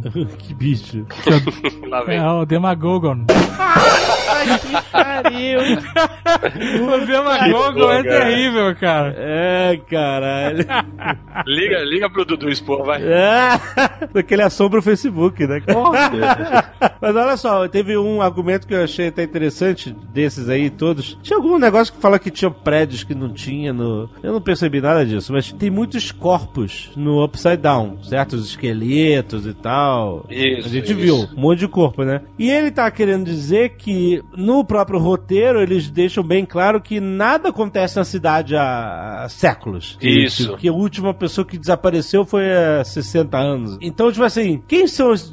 se esses corpos estão ocupando um lugar que é teoricamente uma versão paralela da, da cidade, por que que eles. Da onde eles vieram? Eles não vieram da cidade. O monstro não tá há tantos anos pegando gente de lá. Será que esses corpos pertencem ao futuro da guerra apocalíptica, qualquer merda assim? Essa que era um argumento do cara. Mas também é, ele não, ele não pegou também um monte de cientista lá quando ele escapou? Pode ter sido cientistas, não? Eles É. estariam decompondo que nem a Babs lá. É Uma parada que a gente falou depois com essa teoria meio que caiu é a parada de que não importa o que que é o Upside Down, É. que o que importa é a história das crianças tentando salvar o amigo e tal, não sei o que, que era o que a gente imaginava. Mas os criadores da série falaram que tem um dossiê de 30 páginas explicando o que, que é o, o Upside Down Aham. e por que que cada coisa aconteceu. Caraca. Pode ser até que a gente não veja na série todas as explicações, mas Sim. que existem as explicações, existem, né? Não é simplesmente um. Nossa, seria tão bom a gente ouvir isso na época de Lost, né, cara? que também podia ser mentira, né? Exato. Seria o Demagogon. Ele fala também da parada de. Você tem no, no Dungeons and Dragons um, um livro só de criaturas, né? Sim. Então, pra fazer referência, podia ser qualquer criatura. Podia ser um Tarrasque, Sim. podia ser um Lich, podia ser qualquer coisa. Sim. E aí ele fala que escolheu logo um Demon Gorgon que tem duas cabeças. E eu nem fui checar isso, mas diz que o Demon Gorgon, as duas cabeças, cada uma tem uma personalidade. E Ah. que seria já o Demon Gorgon e o outro a Eleven. Ah, porque de fato o Demogorgon tem duas cabeças. Até a miniatura que eles mostram, né, tem duas cabeças. e que quando a, a Eleven entra em contato com o Demon Gorgon, ela realiza que é ela, sacou? E isso que faz abrir a fenda temporal. É uma É. teoria, uma teoria ok. É, dá, dá, dá. É melhor que a do câncer. Muito melhor.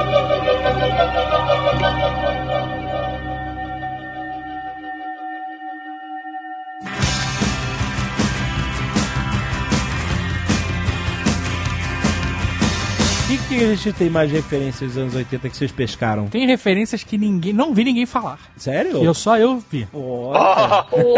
Vamos eu ver. sou assim, gente. Eu sou assim. Ó, eu fui num evento com a Luli Luke. E ela falou de Stranger Things, que falou justamente disso, que a série foi feita pra essa geração que gosta de ser sabichona. Ah. E de ver referências que ninguém viu. Só eu vi essa referência. Você viu essa referência? Não, não acredito que você não pegou essa. Não. Não, mas tem várias referências que estão nos posters, né? Eles mostram um pôster e logo em seguida mostram uma cena que tem relação com aquele pôster. É, tem, tem referências são exaustivas, né? Tipo ET, tem várias. É, Tem mais É, sutis eles- como o eles- telefone. Eles sinalizam, eles telegrafam várias, né? Mas tem, ó, tem telefone, tem bicicletas, É, e, as né? lanternas na, na floresta. Lanterna na floresta. O remake da, da Eleven, né? Que eles botam uma peruquinha nela. Isso, e também. gente- Ela vendo TV, a Eleven assistindo TV, igual ao ET. Qual foi a que você não viu ninguém mencionar, cara? Então, eu não vi ninguém mencionar. Talvez outras pessoas tenham, tenham visto, E não aí você sei. também não vai mencionar. O mundo é muito grande, né? Ainda tem um upside down por aí. É. Mas olha só, uma que eu me liguei agora, gravando esse programa. A Eleven é filha de uma mulher que participou de experimentos governamentais, usou remédios, drogas, sei lá. E aí a garota nasceu com superpoderes. Certo. Isso era o que acontecia com os personagens daquele filme Scanner Sua Mente para Destruir. É, pode ah, crer. eles tomavam umas drogas. As mães usavam um remédio específico Ah. e esse remédio fez com que uma geração de crianças nascesse com esses poderes. Certo. Então isso aí é uma referência Olha a aí. Scanners e, eu não é. vi ninguém falar. Não vi no, no, no videozinho top 10 do, do BuzzFeed. Não, é uma boa referência mesmo. Tem uma, um lance que essa daí eu também não tinha reparado, mas um amigo meu, Márcio Calafiore, que é jornalista também, ele sacou eu achei muito bem observado. Tem várias referências a um diretor italiano chamado Antonioni nesse filme.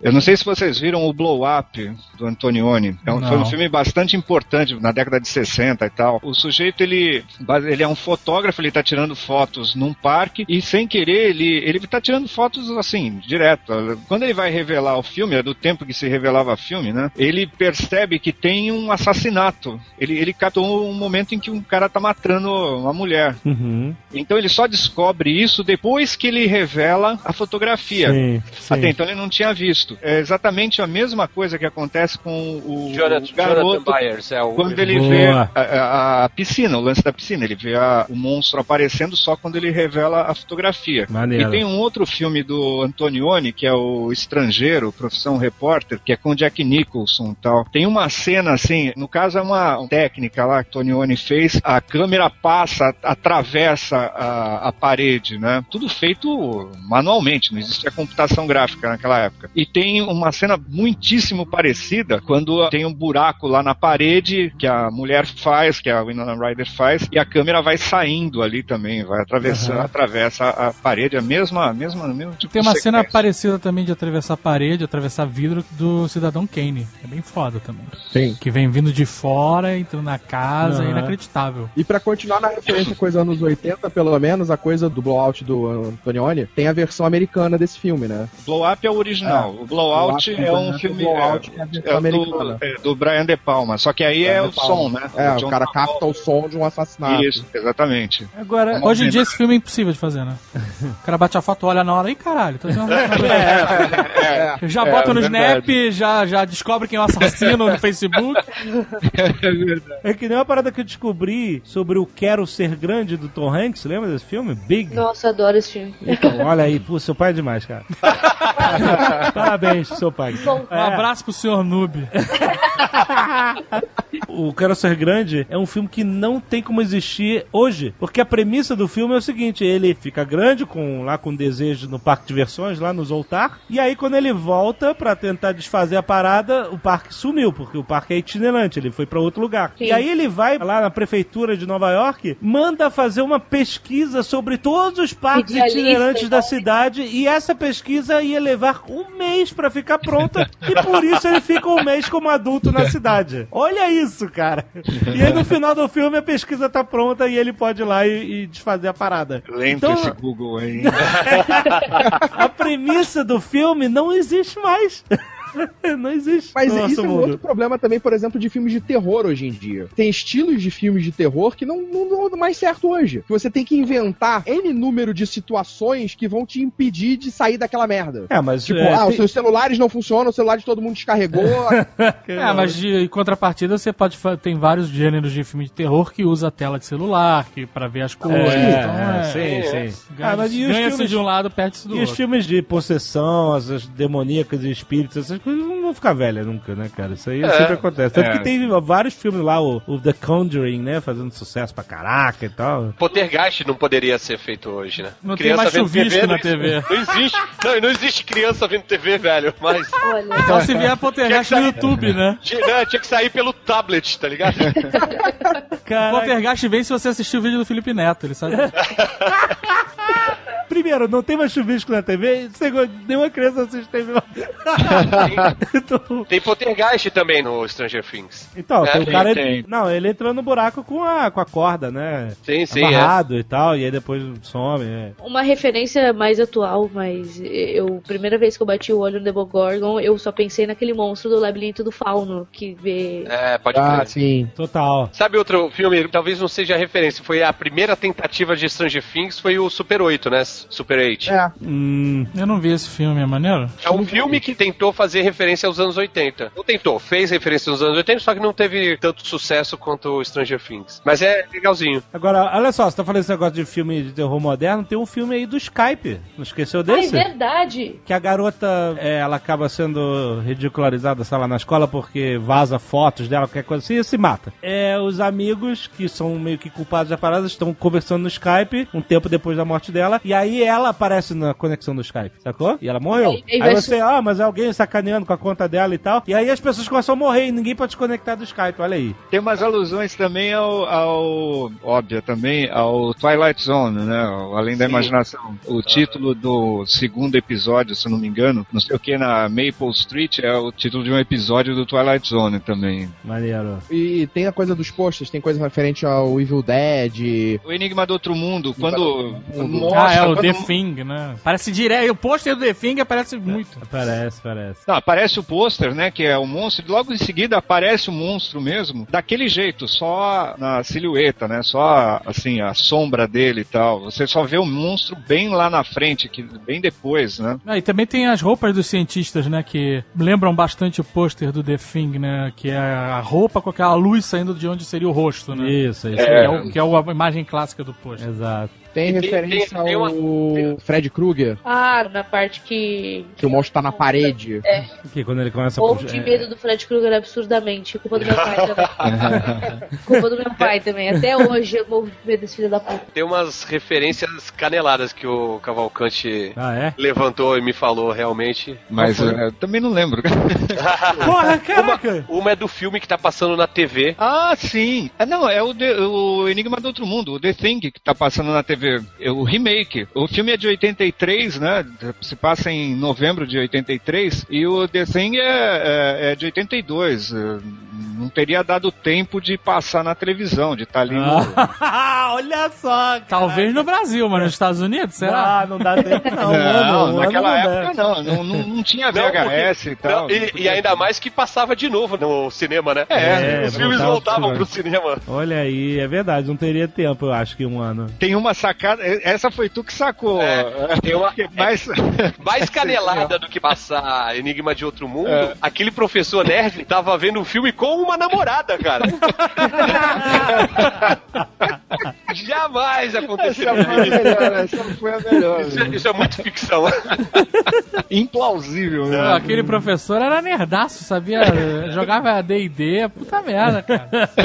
Tem uma caneladazinha também, musical. É, na a fita do, do garoto lá. Aquela fita, se você, se você prestar atenção nos nomes que ele fala ali, né? A mixtape que ele fez pro irmão. Isso, é. ele fala umas bandas lá e tal, que são, tudo bem, o Clash, beleza, 83 o Clash estava tava no auge mesmo e tal, era a maior banda, e um cara assim, meio alternativo que nem ele, meio, meio outsider, né, eu ouvia Clash, beleza. Mas ele mencionar o Television, que era uma banda, assim, de punk americano, de Nova York, sabe, é meio esquisito, mas pior ainda é ele falar que na fita tem Smiths, pô, como se Smiths fosse uma, uma banda conhecida em 1983. Eles tinham dois singles. Só tinham dois singles gravados na, na Inglaterra. Quer dizer, nenhum álbum, nada. Não era uma banda. Era uma banda ultra cult e tal. Como é que um garoto daquele, de uma cidade do interior ali, do Estados Unidos, É. conhecer Smiths, pô? Baixou pelo.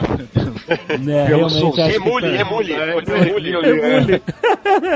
Ah, não, quando a música é mais cult assim, tem que ser pelo Soul Sick. É, eu sou sick. Esse é, o, esse é o quente, pô. É, aquilo ali é implausível. Aquilo ali, é, na- assim, é muito óbvio que é uma homenagem à mixtape dos diretores, né? Os caras querem, queriam fazer, Sim. queriam ficar de qualquer jeito ali menção a bandas de pós-punk americano, tanto que eles terminam um episódio com, pô, com uma música do Echo and the Bunnymen, que nem é conhecida, que, assim, é bem pouco conhecida tal. Eles colocam Atmosphere do Joy Division. Porra, Atmosphere. O lance ali, eles estavam um pouco se lixando ali pra se era plausível ou não. É, mas é, não, não, não precisa, né, cara? É um mundo de fantasia, você deixa, É, deixa não, rolar a essas coisas. habilidade do negócio tá dentro ali de. Existia já naquele ano, beleza. Mas é, mas é interessante esses negócios assim de pegar umas caneladinhas também. É importante pra ser o sabuchão da internet.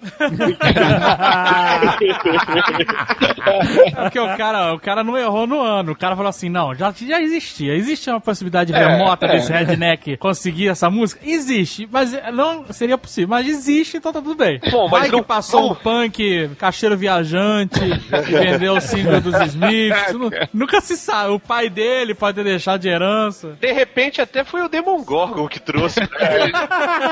e deixou lá. E também tem a cena que eles botam a Eleven na piscina, na escola, né? Pra ela tentar fazer o. Sim. achar o, o Will. É, fazendo Botam ela vendada lá, boiando na piscina. a maravilhosa falta de responsabilidade dos adultos dos anos 80. o professor ensinou os moleques a fazer uma câmera de gravação de sentido. Parabéns, cara. Ah, porque a gente quer saber. É isso. Ah, tá. Teoricamente. É, teoricamente. Se eles fossem um pouquinho mais velhos, ele tava ensinando a fazer autoasfixia Alta asfixia. Erótica. Mas aquela cena foi muito Minority Report, né? Ela boiando lá, murder, só voltou a falar. Cara, tem também uma referência a, a Iluminado, quando a, a mãe do Will pega o machado e tenta quebrar a parede, tipo. Essa referência eu vi online também, o pessoal falando, mas eu achei ela um pouco forçada, sabe por quê? É. Essa cena do Machado Iluminado ela é bem emblemática por causa da maneira como o Kubrick filmou ela, né? Ele usa a câmera pra te dar a sensação de impacto, né? Ele vai com ela devagar pra trás e pum, bate rápido, né? E a câmera acompanha rápido. Então você vive aquele momento, né? Se a cena deles tivesse feito isso de alguma forma, seria uma referência mais consolidada do que ela simplesmente batendo, o abrindo um buraco. né? sim. Tem razão, tem razão. E se ela ainda virasse Kiss Joyce, né? Pro... Se tivesse escrito pela casa também, né? Muito trabalho e pouca diversão. É, fazem do Demagorgon um bobão.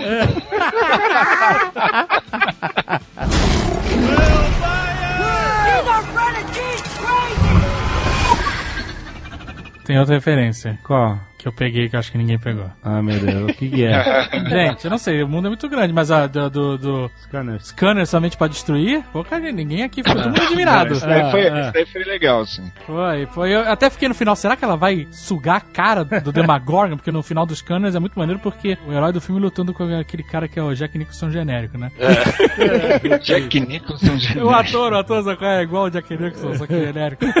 Pode crer, aquele cara que só faz papel de vilão, né? De capangão, de É, vilão, é, de filme B é, e tal. É. E aí o cara, pra derrotar o. Porque eles ficam os dois lutando, né? E veia na, na Pô, cabeça tu vai contar o caralho. final do, tu vai contar o final ah, do Scanner, Vai, foda-se. vai contar o final do filme. Não, Scanners, quem não viu, não vê mais. Eu não sei nem onde tem, porque esse filme não tem HD, então não tem na Netflix. Não tem na Netflix, não. Tá falando, pode até ficar chateado, mas, pô, tu não viu Scanners até hoje. Exato. Você vai lembrar gente, pode disso. falar o final, Tem a, cara. mo- tem a menina aí, pô, ela com 20 anos. Não, ela o pai dela apresentou Scanners pra os ela. Ela não pode Ah, porra, ah. Scanners é, coisa mal, mal, maldade. No os final, eles estão lutando porque os Scanners eles têm esse poder de explodir cabeça dos outros, não sei o que lá. É. E aí o cara, pra derrotar os- o Jack Nicholson genérico, ele transfere a consciência dele pra mente do corpo, pro cérebro do, do, do Jack Nicholson genérico. Uhum. E aí o corpo dele explode. Muito maneiro, E ele cara. explode tudo.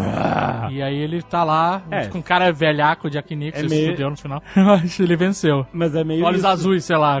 Que ele transferiu, ele transferiu a mente e os olhos. A cor dos olhos foi junto. Eu fui scanners quando eu era muito criança. Me ajuda aí a me lembrar se é isso mesmo. Tem uma cena, um dos caras faz o- um brinquedo daqueles que ficam girando, girar mais do que o normal? Tem, tem esses poderes todos aí. Tem, né? Mas a cena mais clássica é o cara fazendo poder scanner lá e explode a cabeça do outro. que é uma gif famosa da internet. É, do cara explodindo a cabeça, isso aí. Mas a, a outra referência que eu peguei foi a seguinte. Referência aos Simpsons. É, é isso aí. O policial Ah, e os dois assistentes dele são o chefe Wiggle e os dois assistentes do chefe Wiggle, cara. Porque olha só, o policial, o chefe, ele é meio, meio gordinho, né? Meio. Não é gordo, né? Meio, meio fortinho, vamos dizer assim. E na primeira vez que ele aparece, a mulher fala assim: Ô delegado, a dona Maria lá quer saber do filho dela. Ele: Mornings are for donuts and contemplation. donuts and contemplation. Ele fica igual o chefe Wiggle. E aí os, os assistentes deles são um branquelo e um, um negro, Aham. iguais aos dos Simpsons, e são os dois atrapalhados do caralho. iguais, e cara, essa referência é claríssima aos Simpsons. Porra, isso é verdade. Mandou Muito bem. bom, muito bom. Não, mas peraí. Os assistentes do chefe Wiggle não são atrapalhados. Quem é atrapalhado é o chefe Wiggle, né? Não, os assistentes são atrapalhados também, cara.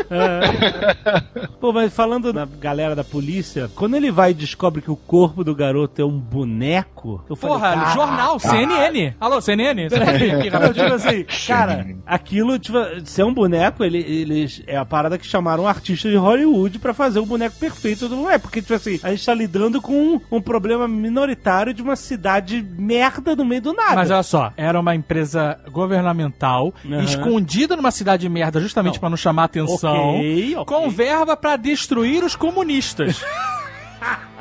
que era o big deal dessa época, maluco. É, ela, ela era, ela era tratada como uma arma contra os comunistas, né? A resposta não foi tão rápida. O moleque sumiu quanto tempo tava aquele boneco do corpo lá? Dois dias? Três dias? Foi muito rápido, né? Tudo bem. Não, acho que mais pra um fazer pouco. um boneco perfeito do garoto, que eles nem sabem, nem tem molde, nem botaram o moleque no gesso pra, pra, pra tirar nada. É verdade, é verdade. Bem, bem sacado isso aí. E tem outra coisa. Mas o O- molde não é perfeito, tanto que a mãe fala: essa porra não é meu filho. Contrataram a Madame Tussauds, maluco. Fez cera. E tem outra, assim, eles sabem da imperfeição do boneco, porque a mãe vê através do vidro, eles não deixam ninguém chegar perto da criança. bem. E a mãe vê de longe e ela mesma fala: Isso não é meu filho. A marca, né? A marca no braço dele. no- Que ela, é que ele fala que eu tenho um, um negócio de nascença no braço. Deixa eu ver o braço aí. Ah, chega, chega, chega. Tipo, Essa, e a cena que o policial descobre é muito maneira, né? Porque ele abre assim, aí tira assim, abre o saco, né? Tira, sei lá, descobre o corpo e aí é meio sinistro, assim, aquele corpo meio morto já. É. E aí quando ele bota a mão em cima, ele muda a expressão, né? O, o É. ator muda a expressão e você percebe que não tá frio, né? Sim, E que é tu- outra coisa. Aí tu, caraca, o corpo não tá frio, tem alguma coisa errada aí, né? Aham. E aí você fica nessa. Caralho, o que vai acontecer? E o cara abre e tem algodão dentro. é mas- muito mas- maneiro, mas olha cara. só, assim, é maneiro porque é delicioso com uma teoria da conspiração e o cacete, governo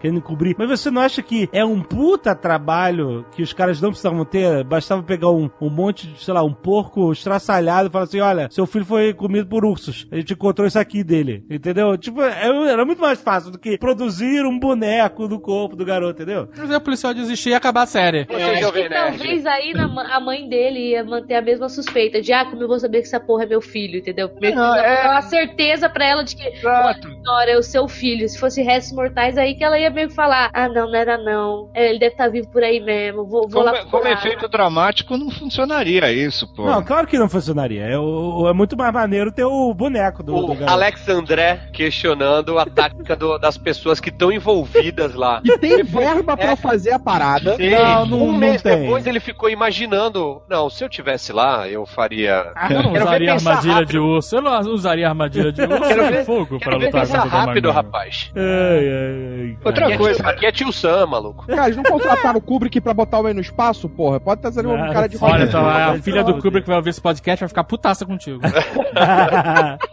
pois é, ela não aguenta mais essa história.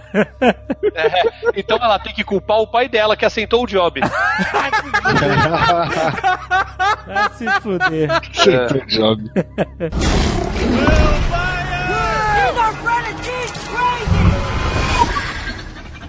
Uma outra coisa interessante que tem acontecido agora é a quantidade de celebridades Ah, é? que têm declarado amor pela série, pelas É. crianças, né, pela atuação das crianças, né? Não celebridades velhas declarando amor pelas crianças, que seria meio bizarro. O Aaron Paul falou na entrevista. Ele falou que ele teve a oportunidade de entrevistar a, a Millie Bobby Brown, que é a Eleven, né? E, ele ficou nervosaço, né? Que é muito engraçado você ver isso, né? O cara ficou nervosaço porque ele, ele acha ela demais e ela é demais, né, cara? Muito maneiro, cara. Vários o celebrities. Steve Carell também tá, ficou maluco pela Steve série. Carell. Ia ser maneiro porque eles, os- o pessoal da série falou que eles estão abertos a participações especiais. Putz. Essa galera fazendo Ei. esse alvoroço aí, Por favor. podem ser. Mas eu queria ver o Matthew Broderick Garoto, cara. e a garota Rosa Choque. Essa é a participação especial que eu queria ver.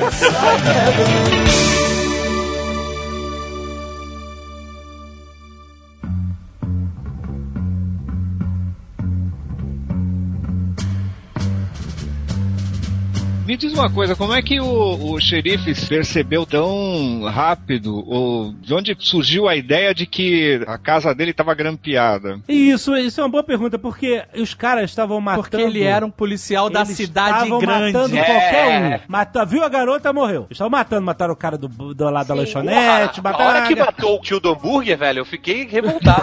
Porra, o Tucano, ele se, se identifica com o chapeiro, né? E aí esse xerife ele é tipo um Stallone Cobra da cidade grande. É, é isso que eu ia ele falar. era, ele era assim, ele era assim. Ele, ele deve ter costas quentes pra caralho, cara, pra não matarem o cara. Talvez se matassem um xerife, a merda era maior. É. Você matou o xerife, que era o Stallone Cobra do, do- da cidade grande, aí vem gente pra saber o que rolou com o xerife. Mas olha só, os caras, por muito menos, mataram o cara do hambúrguer só porque ele viu a garota. Mas o cara O do hambúrguer cara- não é, não é o, o- ex-agente. o xerife foi Não é o John Wicket, não é o John Wicket, é aquele negócio. o xerife deve ser tipo um John Wicket. O xerife foi pego lá dentro da parada, invadindo a, a, a instalação ultra Cara, secreta ele é militar. cidade grande. Não, isso é meio esquisito mesmo, porque que não mataram o xerife, né? Porra, cara. Mas é porque o, o xerife é um negócio. De, que negócio de OVNI, sabe? Ninguém vai acreditar no que você tá falando. Ah, tá, no redneck chapeiro iam acreditar, né? Mas o Jack Chapeiro não é o Stallone Cobra, essa que é a Ai, parada. caraca. Vamos não, faz acreditar. sentido, não faz sentido mesmo, não é plausível. Agora, teve uma parada que eu achei bem escrota ali. É que o xerife Stallone Cobra entrega a Eleven Entregou mesmo, pra entrar lá dentro, cara. Isso. Isso, foi muito escroto. É, não foi bizarro? Foi A, absurdo. verdade. a Agatha falou, não acredito que ele entregou mesmo. E eu falei, ah, ele vai fazer uma coisa e reverter. não, reverteu porra nenhuma, Não, agora é verdade, é verdade, é verdade. Ele entregou, foda-se. Mesmo. Entregou a garota e, e botou E a a, galera- molecada em risco. Ele se converteu, é, tanto que no final virou um agente, né? Porque o Gun confessou dos caras. Mas foi mesmo, foi escroto. Viu? cara. Por isso que não mataram ele. Ele não era só um policial. Não. Ele sabe coisa, malandro. Não sabe, naquela hora ele não sabia. Cara, esse, o cara que chegou na casa dele, um policial, redneck, chefe Wiggum, Donuts in Contemplation. o cara chegou em casa, babando, que nem um mongol.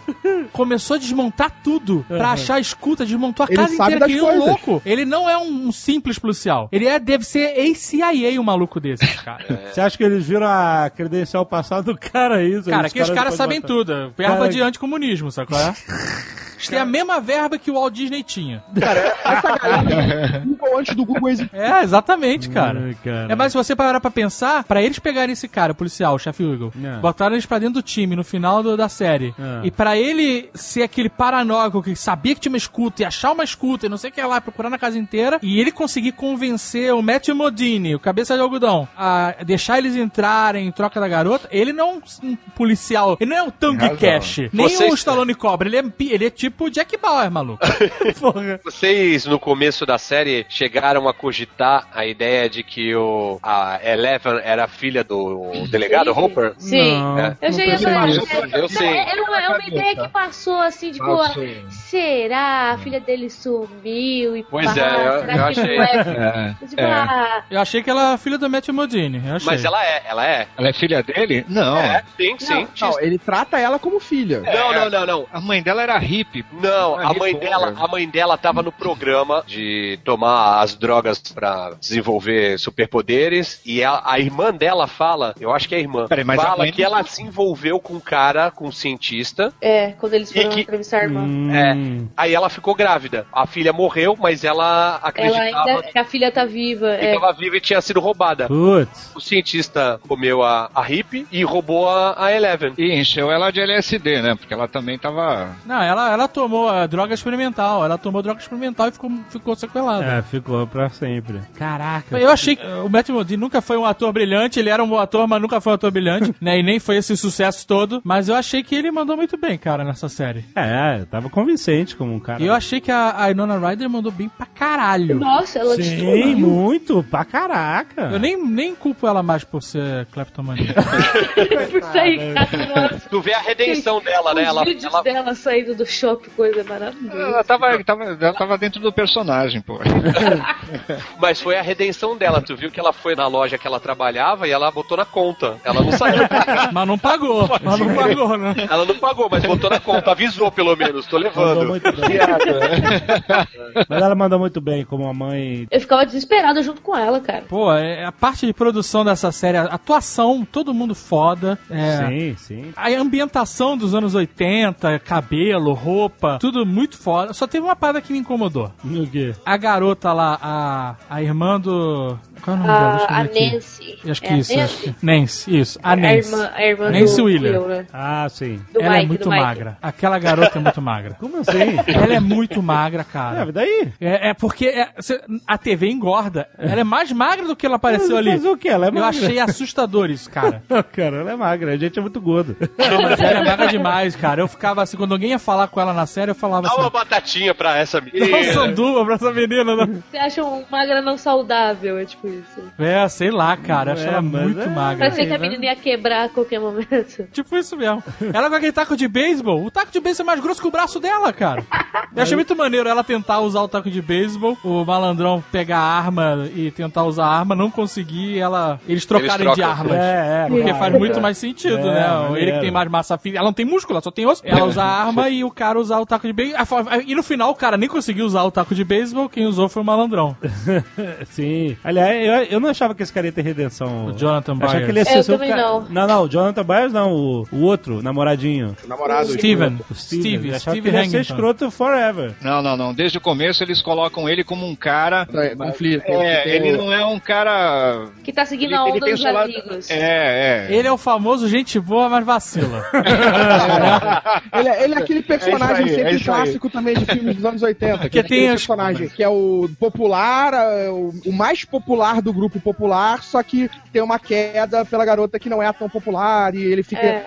naquela. é, dos dois lados, né? Ele, tipo, ele sacaneia com os amigos, mas ele, tipo, vê que aquilo tá errado. É que você vê que os pilha errados são aquele casal lá, o, o Ferrugem e a namorada dele. Na hora que ele humilha o cara com a máquina fotográfica, quebra a máquina fotográfica, você fica com raiva, mas se você parar pra pensar, não tinha explicação ali. O cara parecia o mesmo tarado que tava tirando foto da, É. da, da galera ali na festa da casa dele, né? O que, que o cara ia falar? Ia, Não, me explica aí. O cara ficou puto e, assim, não tava sem razão ali. Né? Não, e, a, puto. e a garota não achou nada de errado no fato dele ter tirado foto dela De sutiã. com a né? roupa ali, né? Pô, a mina também tinha problemas, né? Vamos lá.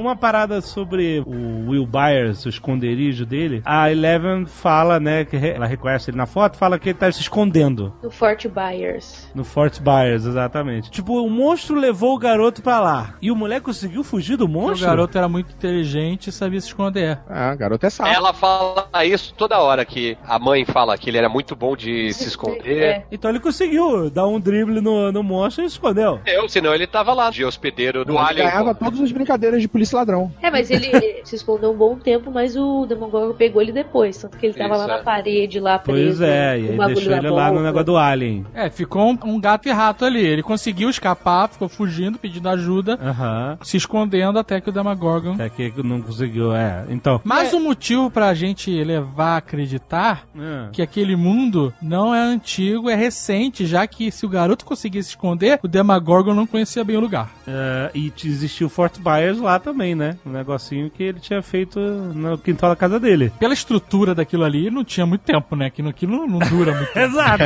né? O monstro só precisa ficar curioso pra É, ver. aquilo ali ele fez já, tipo, um pouco mais velho. Ele não fez quando era um, um bebê. Então, tipo, é, recente. Agora, os caras ficam todos preocupados. Ó, você não pode entrar lá sem o equipamento porque é A atmosfera é contaminar, a atmosfera é tóxica. O moleque, todo mundo Mas ele fica ficou lá. ferrado. Mas o, o xerife tira a máscara, a mãe tira a máscara, todo mundo fica sem. A garota também entrou pela árvore lá. Então, é, e- tóxico, mas no seguinte vai te matar naquele momento. Essa que é a parada. É, É, tóxico, é, tipo assim. Contaminando. Tipo assim, mas todo gás. mundo, todo Ó, mundo foi contaminado ali. É tipo Mas assim, leva a Cubatão. pensar qual, qual é o nível. Mas leva a pensar qual, é, Tipo qual o nível de, de tóxico, se isso de fato vai ter algum reflexo numa próxima temporada. Não, já tem, na verdade, né? A gente vê o Will no final vomitando. Não, é, mas no caso, as pessoas que ficaram um pouco tempo lá, entendeu? Tipo, a menina que entrou pela árvore e voltou. É, mas o Will foi inseminado lá pelo monstro. É, É. diferente, não, não é só respirou aquela Foi o parada. quê? Foi inseminado, é, só que pela boca. Meu Deus. Foi contaminado, cara. Não, ele, ele Inseminado botou- pela boca é muito escroto. Que Mas é isso, É, foi, o cara botou O um, uma larva ele lá lá dentro, pro, cara. pro ler dele, pagou um vinho, levou ele pra comer um.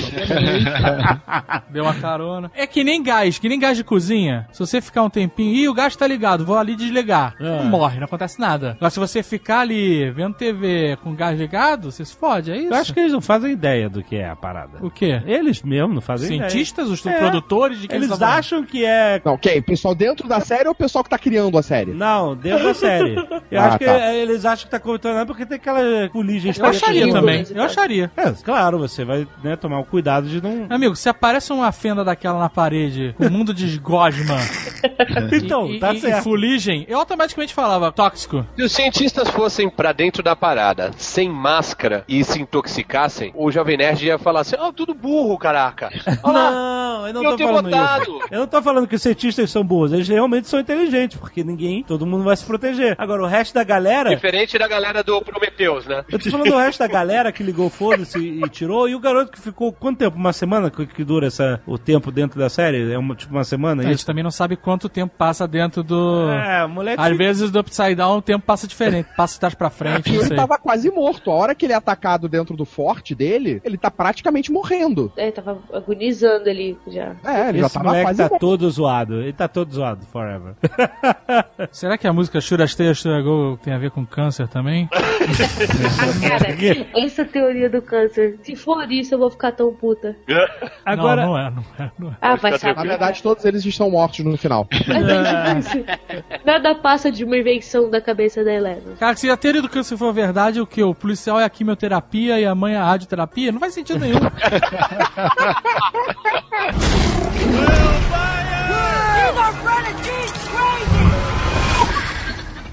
O final, uma coisa que o Cavalcante falou, o final é fechado. É aberto, mas é fechado. Tipo assim, você pode considerar fechado como um final É de uma história filme que terminou, mas tem um. É, de terror fechamos que o- deixa é, meio fechou- em fechou aberto. um ciclo, É né? que, não, é que nem a origem. Se você vê o final da. Qual é o final da origem? Era um sonho ou não era? Entendeu? Aham. É verdade, a origem fritou minha mente.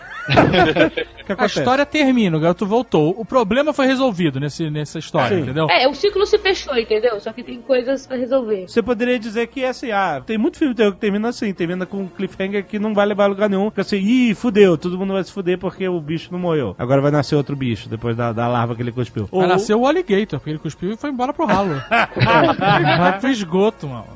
mas então, mas fora isso, o que a gente acha, o que já falaram é que a gente deve explorar ah, o que aconteceu um ano depois, mesmo porque os moleques vão crescer. Uma dúvida minha, o Netflix eu acredito que não vai emendar as gravações de uma segunda temporada ali, sem antes ver o feedback e tudo mais. Será que vão fazer isso, tipo, X tempo depois? Porque, cara, os moleques vão crescer, né? É, não, mas é isso mesmo que eles vão fazer. Eles vão. que eu li é que eles vão. Vai passar um tempo e você vai ver que os moleques cresceram. É Isso aí mesmo. Não vão. Não vai ser Game of Thrones e, ah, de repente o moleque tá jogando na NBA. Não, Que mas você é um viu tempo criança normal, na tipo, temporada lá, passada. Oito meses, um ano, que é o É, tempo por de aí. uma temporada é e outra. porque é tempo de tudo parecer voltar ao normal até de repente dar merda, merda de né? O- a própria larva, né? Crescer, se desenvolver, comer e. Ou se talvez ele for continuar vomitando horrores esse negócio aí. É, Criar pois é. uma nova população de Demogorgon. Um negócio meio Harry Potter naquele momento que o, o Ron Weasley tá vomitando é aquele negócio lá, lesma, tipo, compulsivamente, vai saber, cara. A gente vê ele vomitando é. uma, ele pode vomitar outras. Mas eu só me pergunto o seguinte: os caras fizeram um AUE pra tentar é, abafar a história do desaparecimento do garoto na cidade, fizeram um boneco do garoto, Aí o moleque volta. mataram a casa. Exatamente! O moleque voltou. É. É mais bizarro ainda, né? chama muito mais atenção. O moleque vai estar rodando em todos os programas de café da manhã da, da América. Good morning, America! Good morning, América! O mistério de Will Byers. O Byers, o garoto que morreu, foi enterrado e voltou. E aí? E a família da Barbie muito puta, porque agora que ninguém vai falar dela mesmo. Exatamente. Ele estava no Believe It or Not. Acredite se quiser. Pois é, o que, que vai acontecer aí, cara? Eu parei pra pensar nisso também na hora que eu terminei de assistir. Tipo, a cidade, tipo, parou porque o moleque sumiu, aí o moleque voltou, o que, que vai acontecer? Tipo, moleque foi enterrado. Você tá entendendo? é, Isso é uma Sim. boa maneira de começar uma segunda temporada, né? É mostrar algum tempo depois como foi, naqueles recortes de jornal, bem filme dos anos 80, né? Aham. E ele já continuou na vida depois que todo aquele assédio de imprensa com certeza rolou e tal. Se bem que é estranho porque no final ela, eles estão comemorando o Natal, sei lá, e não tem imprensa, não tem porra nenhuma, né? É, os moleques jogam RPG de novo. Já ficou por isso mesmo, então isso, tudo isso já passou. É, não sei como é que vai ser. É porque ele não tem canal de YouTube, porque se tivesse canal de YouTube ele tava explorando isso até hoje. Ah, ali o governo fez alguma coisa. O governo interferiu e, e abafou a história. Que é Men in Black, né? Exato! Chegou lá, olá, cidade. Como é que é o nome da cidade? É. Ah, dizer, ah, não, não era o garoto, foi outra pessoa que foi, era outro que morreu e se confundiu. Confundiu, era um boneco de algodão, ele se confundiu. Ô, gente, foi mal aí, foi um artista plástico que estava construindo uma réplica de um corpo. Não, mas boneco, a coisa do boneco de algodão só o xerife descobriu. É, mas de, pro resto da cidade era o corpo do garoto, né, cara? É, que aí vão dizer que não era ele, foi, eles se enganaram. Então a história, de qualquer forma, fica muito doida, cara. Fica mais doido que se não tivesse boneco de algodão, Vai cacete. criar uma teoria de conspiração nisso aí. Daqui a 50 anos vão estar falando sobre. Ô, galera, foi mal, desculpa pelo vacilo aí. Se eles ignorarem isso completamente na segunda temporada, vai ser um pouco esquisito. Vai. Mas já ignoraram É nessa, uma ponta né? muito suta, né? É, mas nessa assim meio que fechou e ah, imagina aí como foi, né? É, imagina aí. Ah, o, o- o que importa não é isso, o que importa é que o garoto tá Sim, em casa. Que o, sim. o conflito era esse, né? É, o garoto de- sumiu, de é, existe um mistério. A segunda temporada vai começar com um programa de TV mostrando o que aconteceu. Na cidade de Jackson, o garoto volta da morte, não sei o quê. Sei lá, tinha que começar com a família dos Demogorgon jogando humanos e casas. Manos e casos.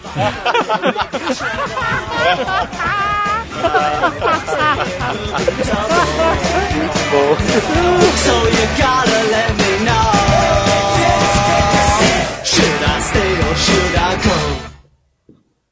Este Nerdcast foi editado por Radiofobia, podcast e multimídia.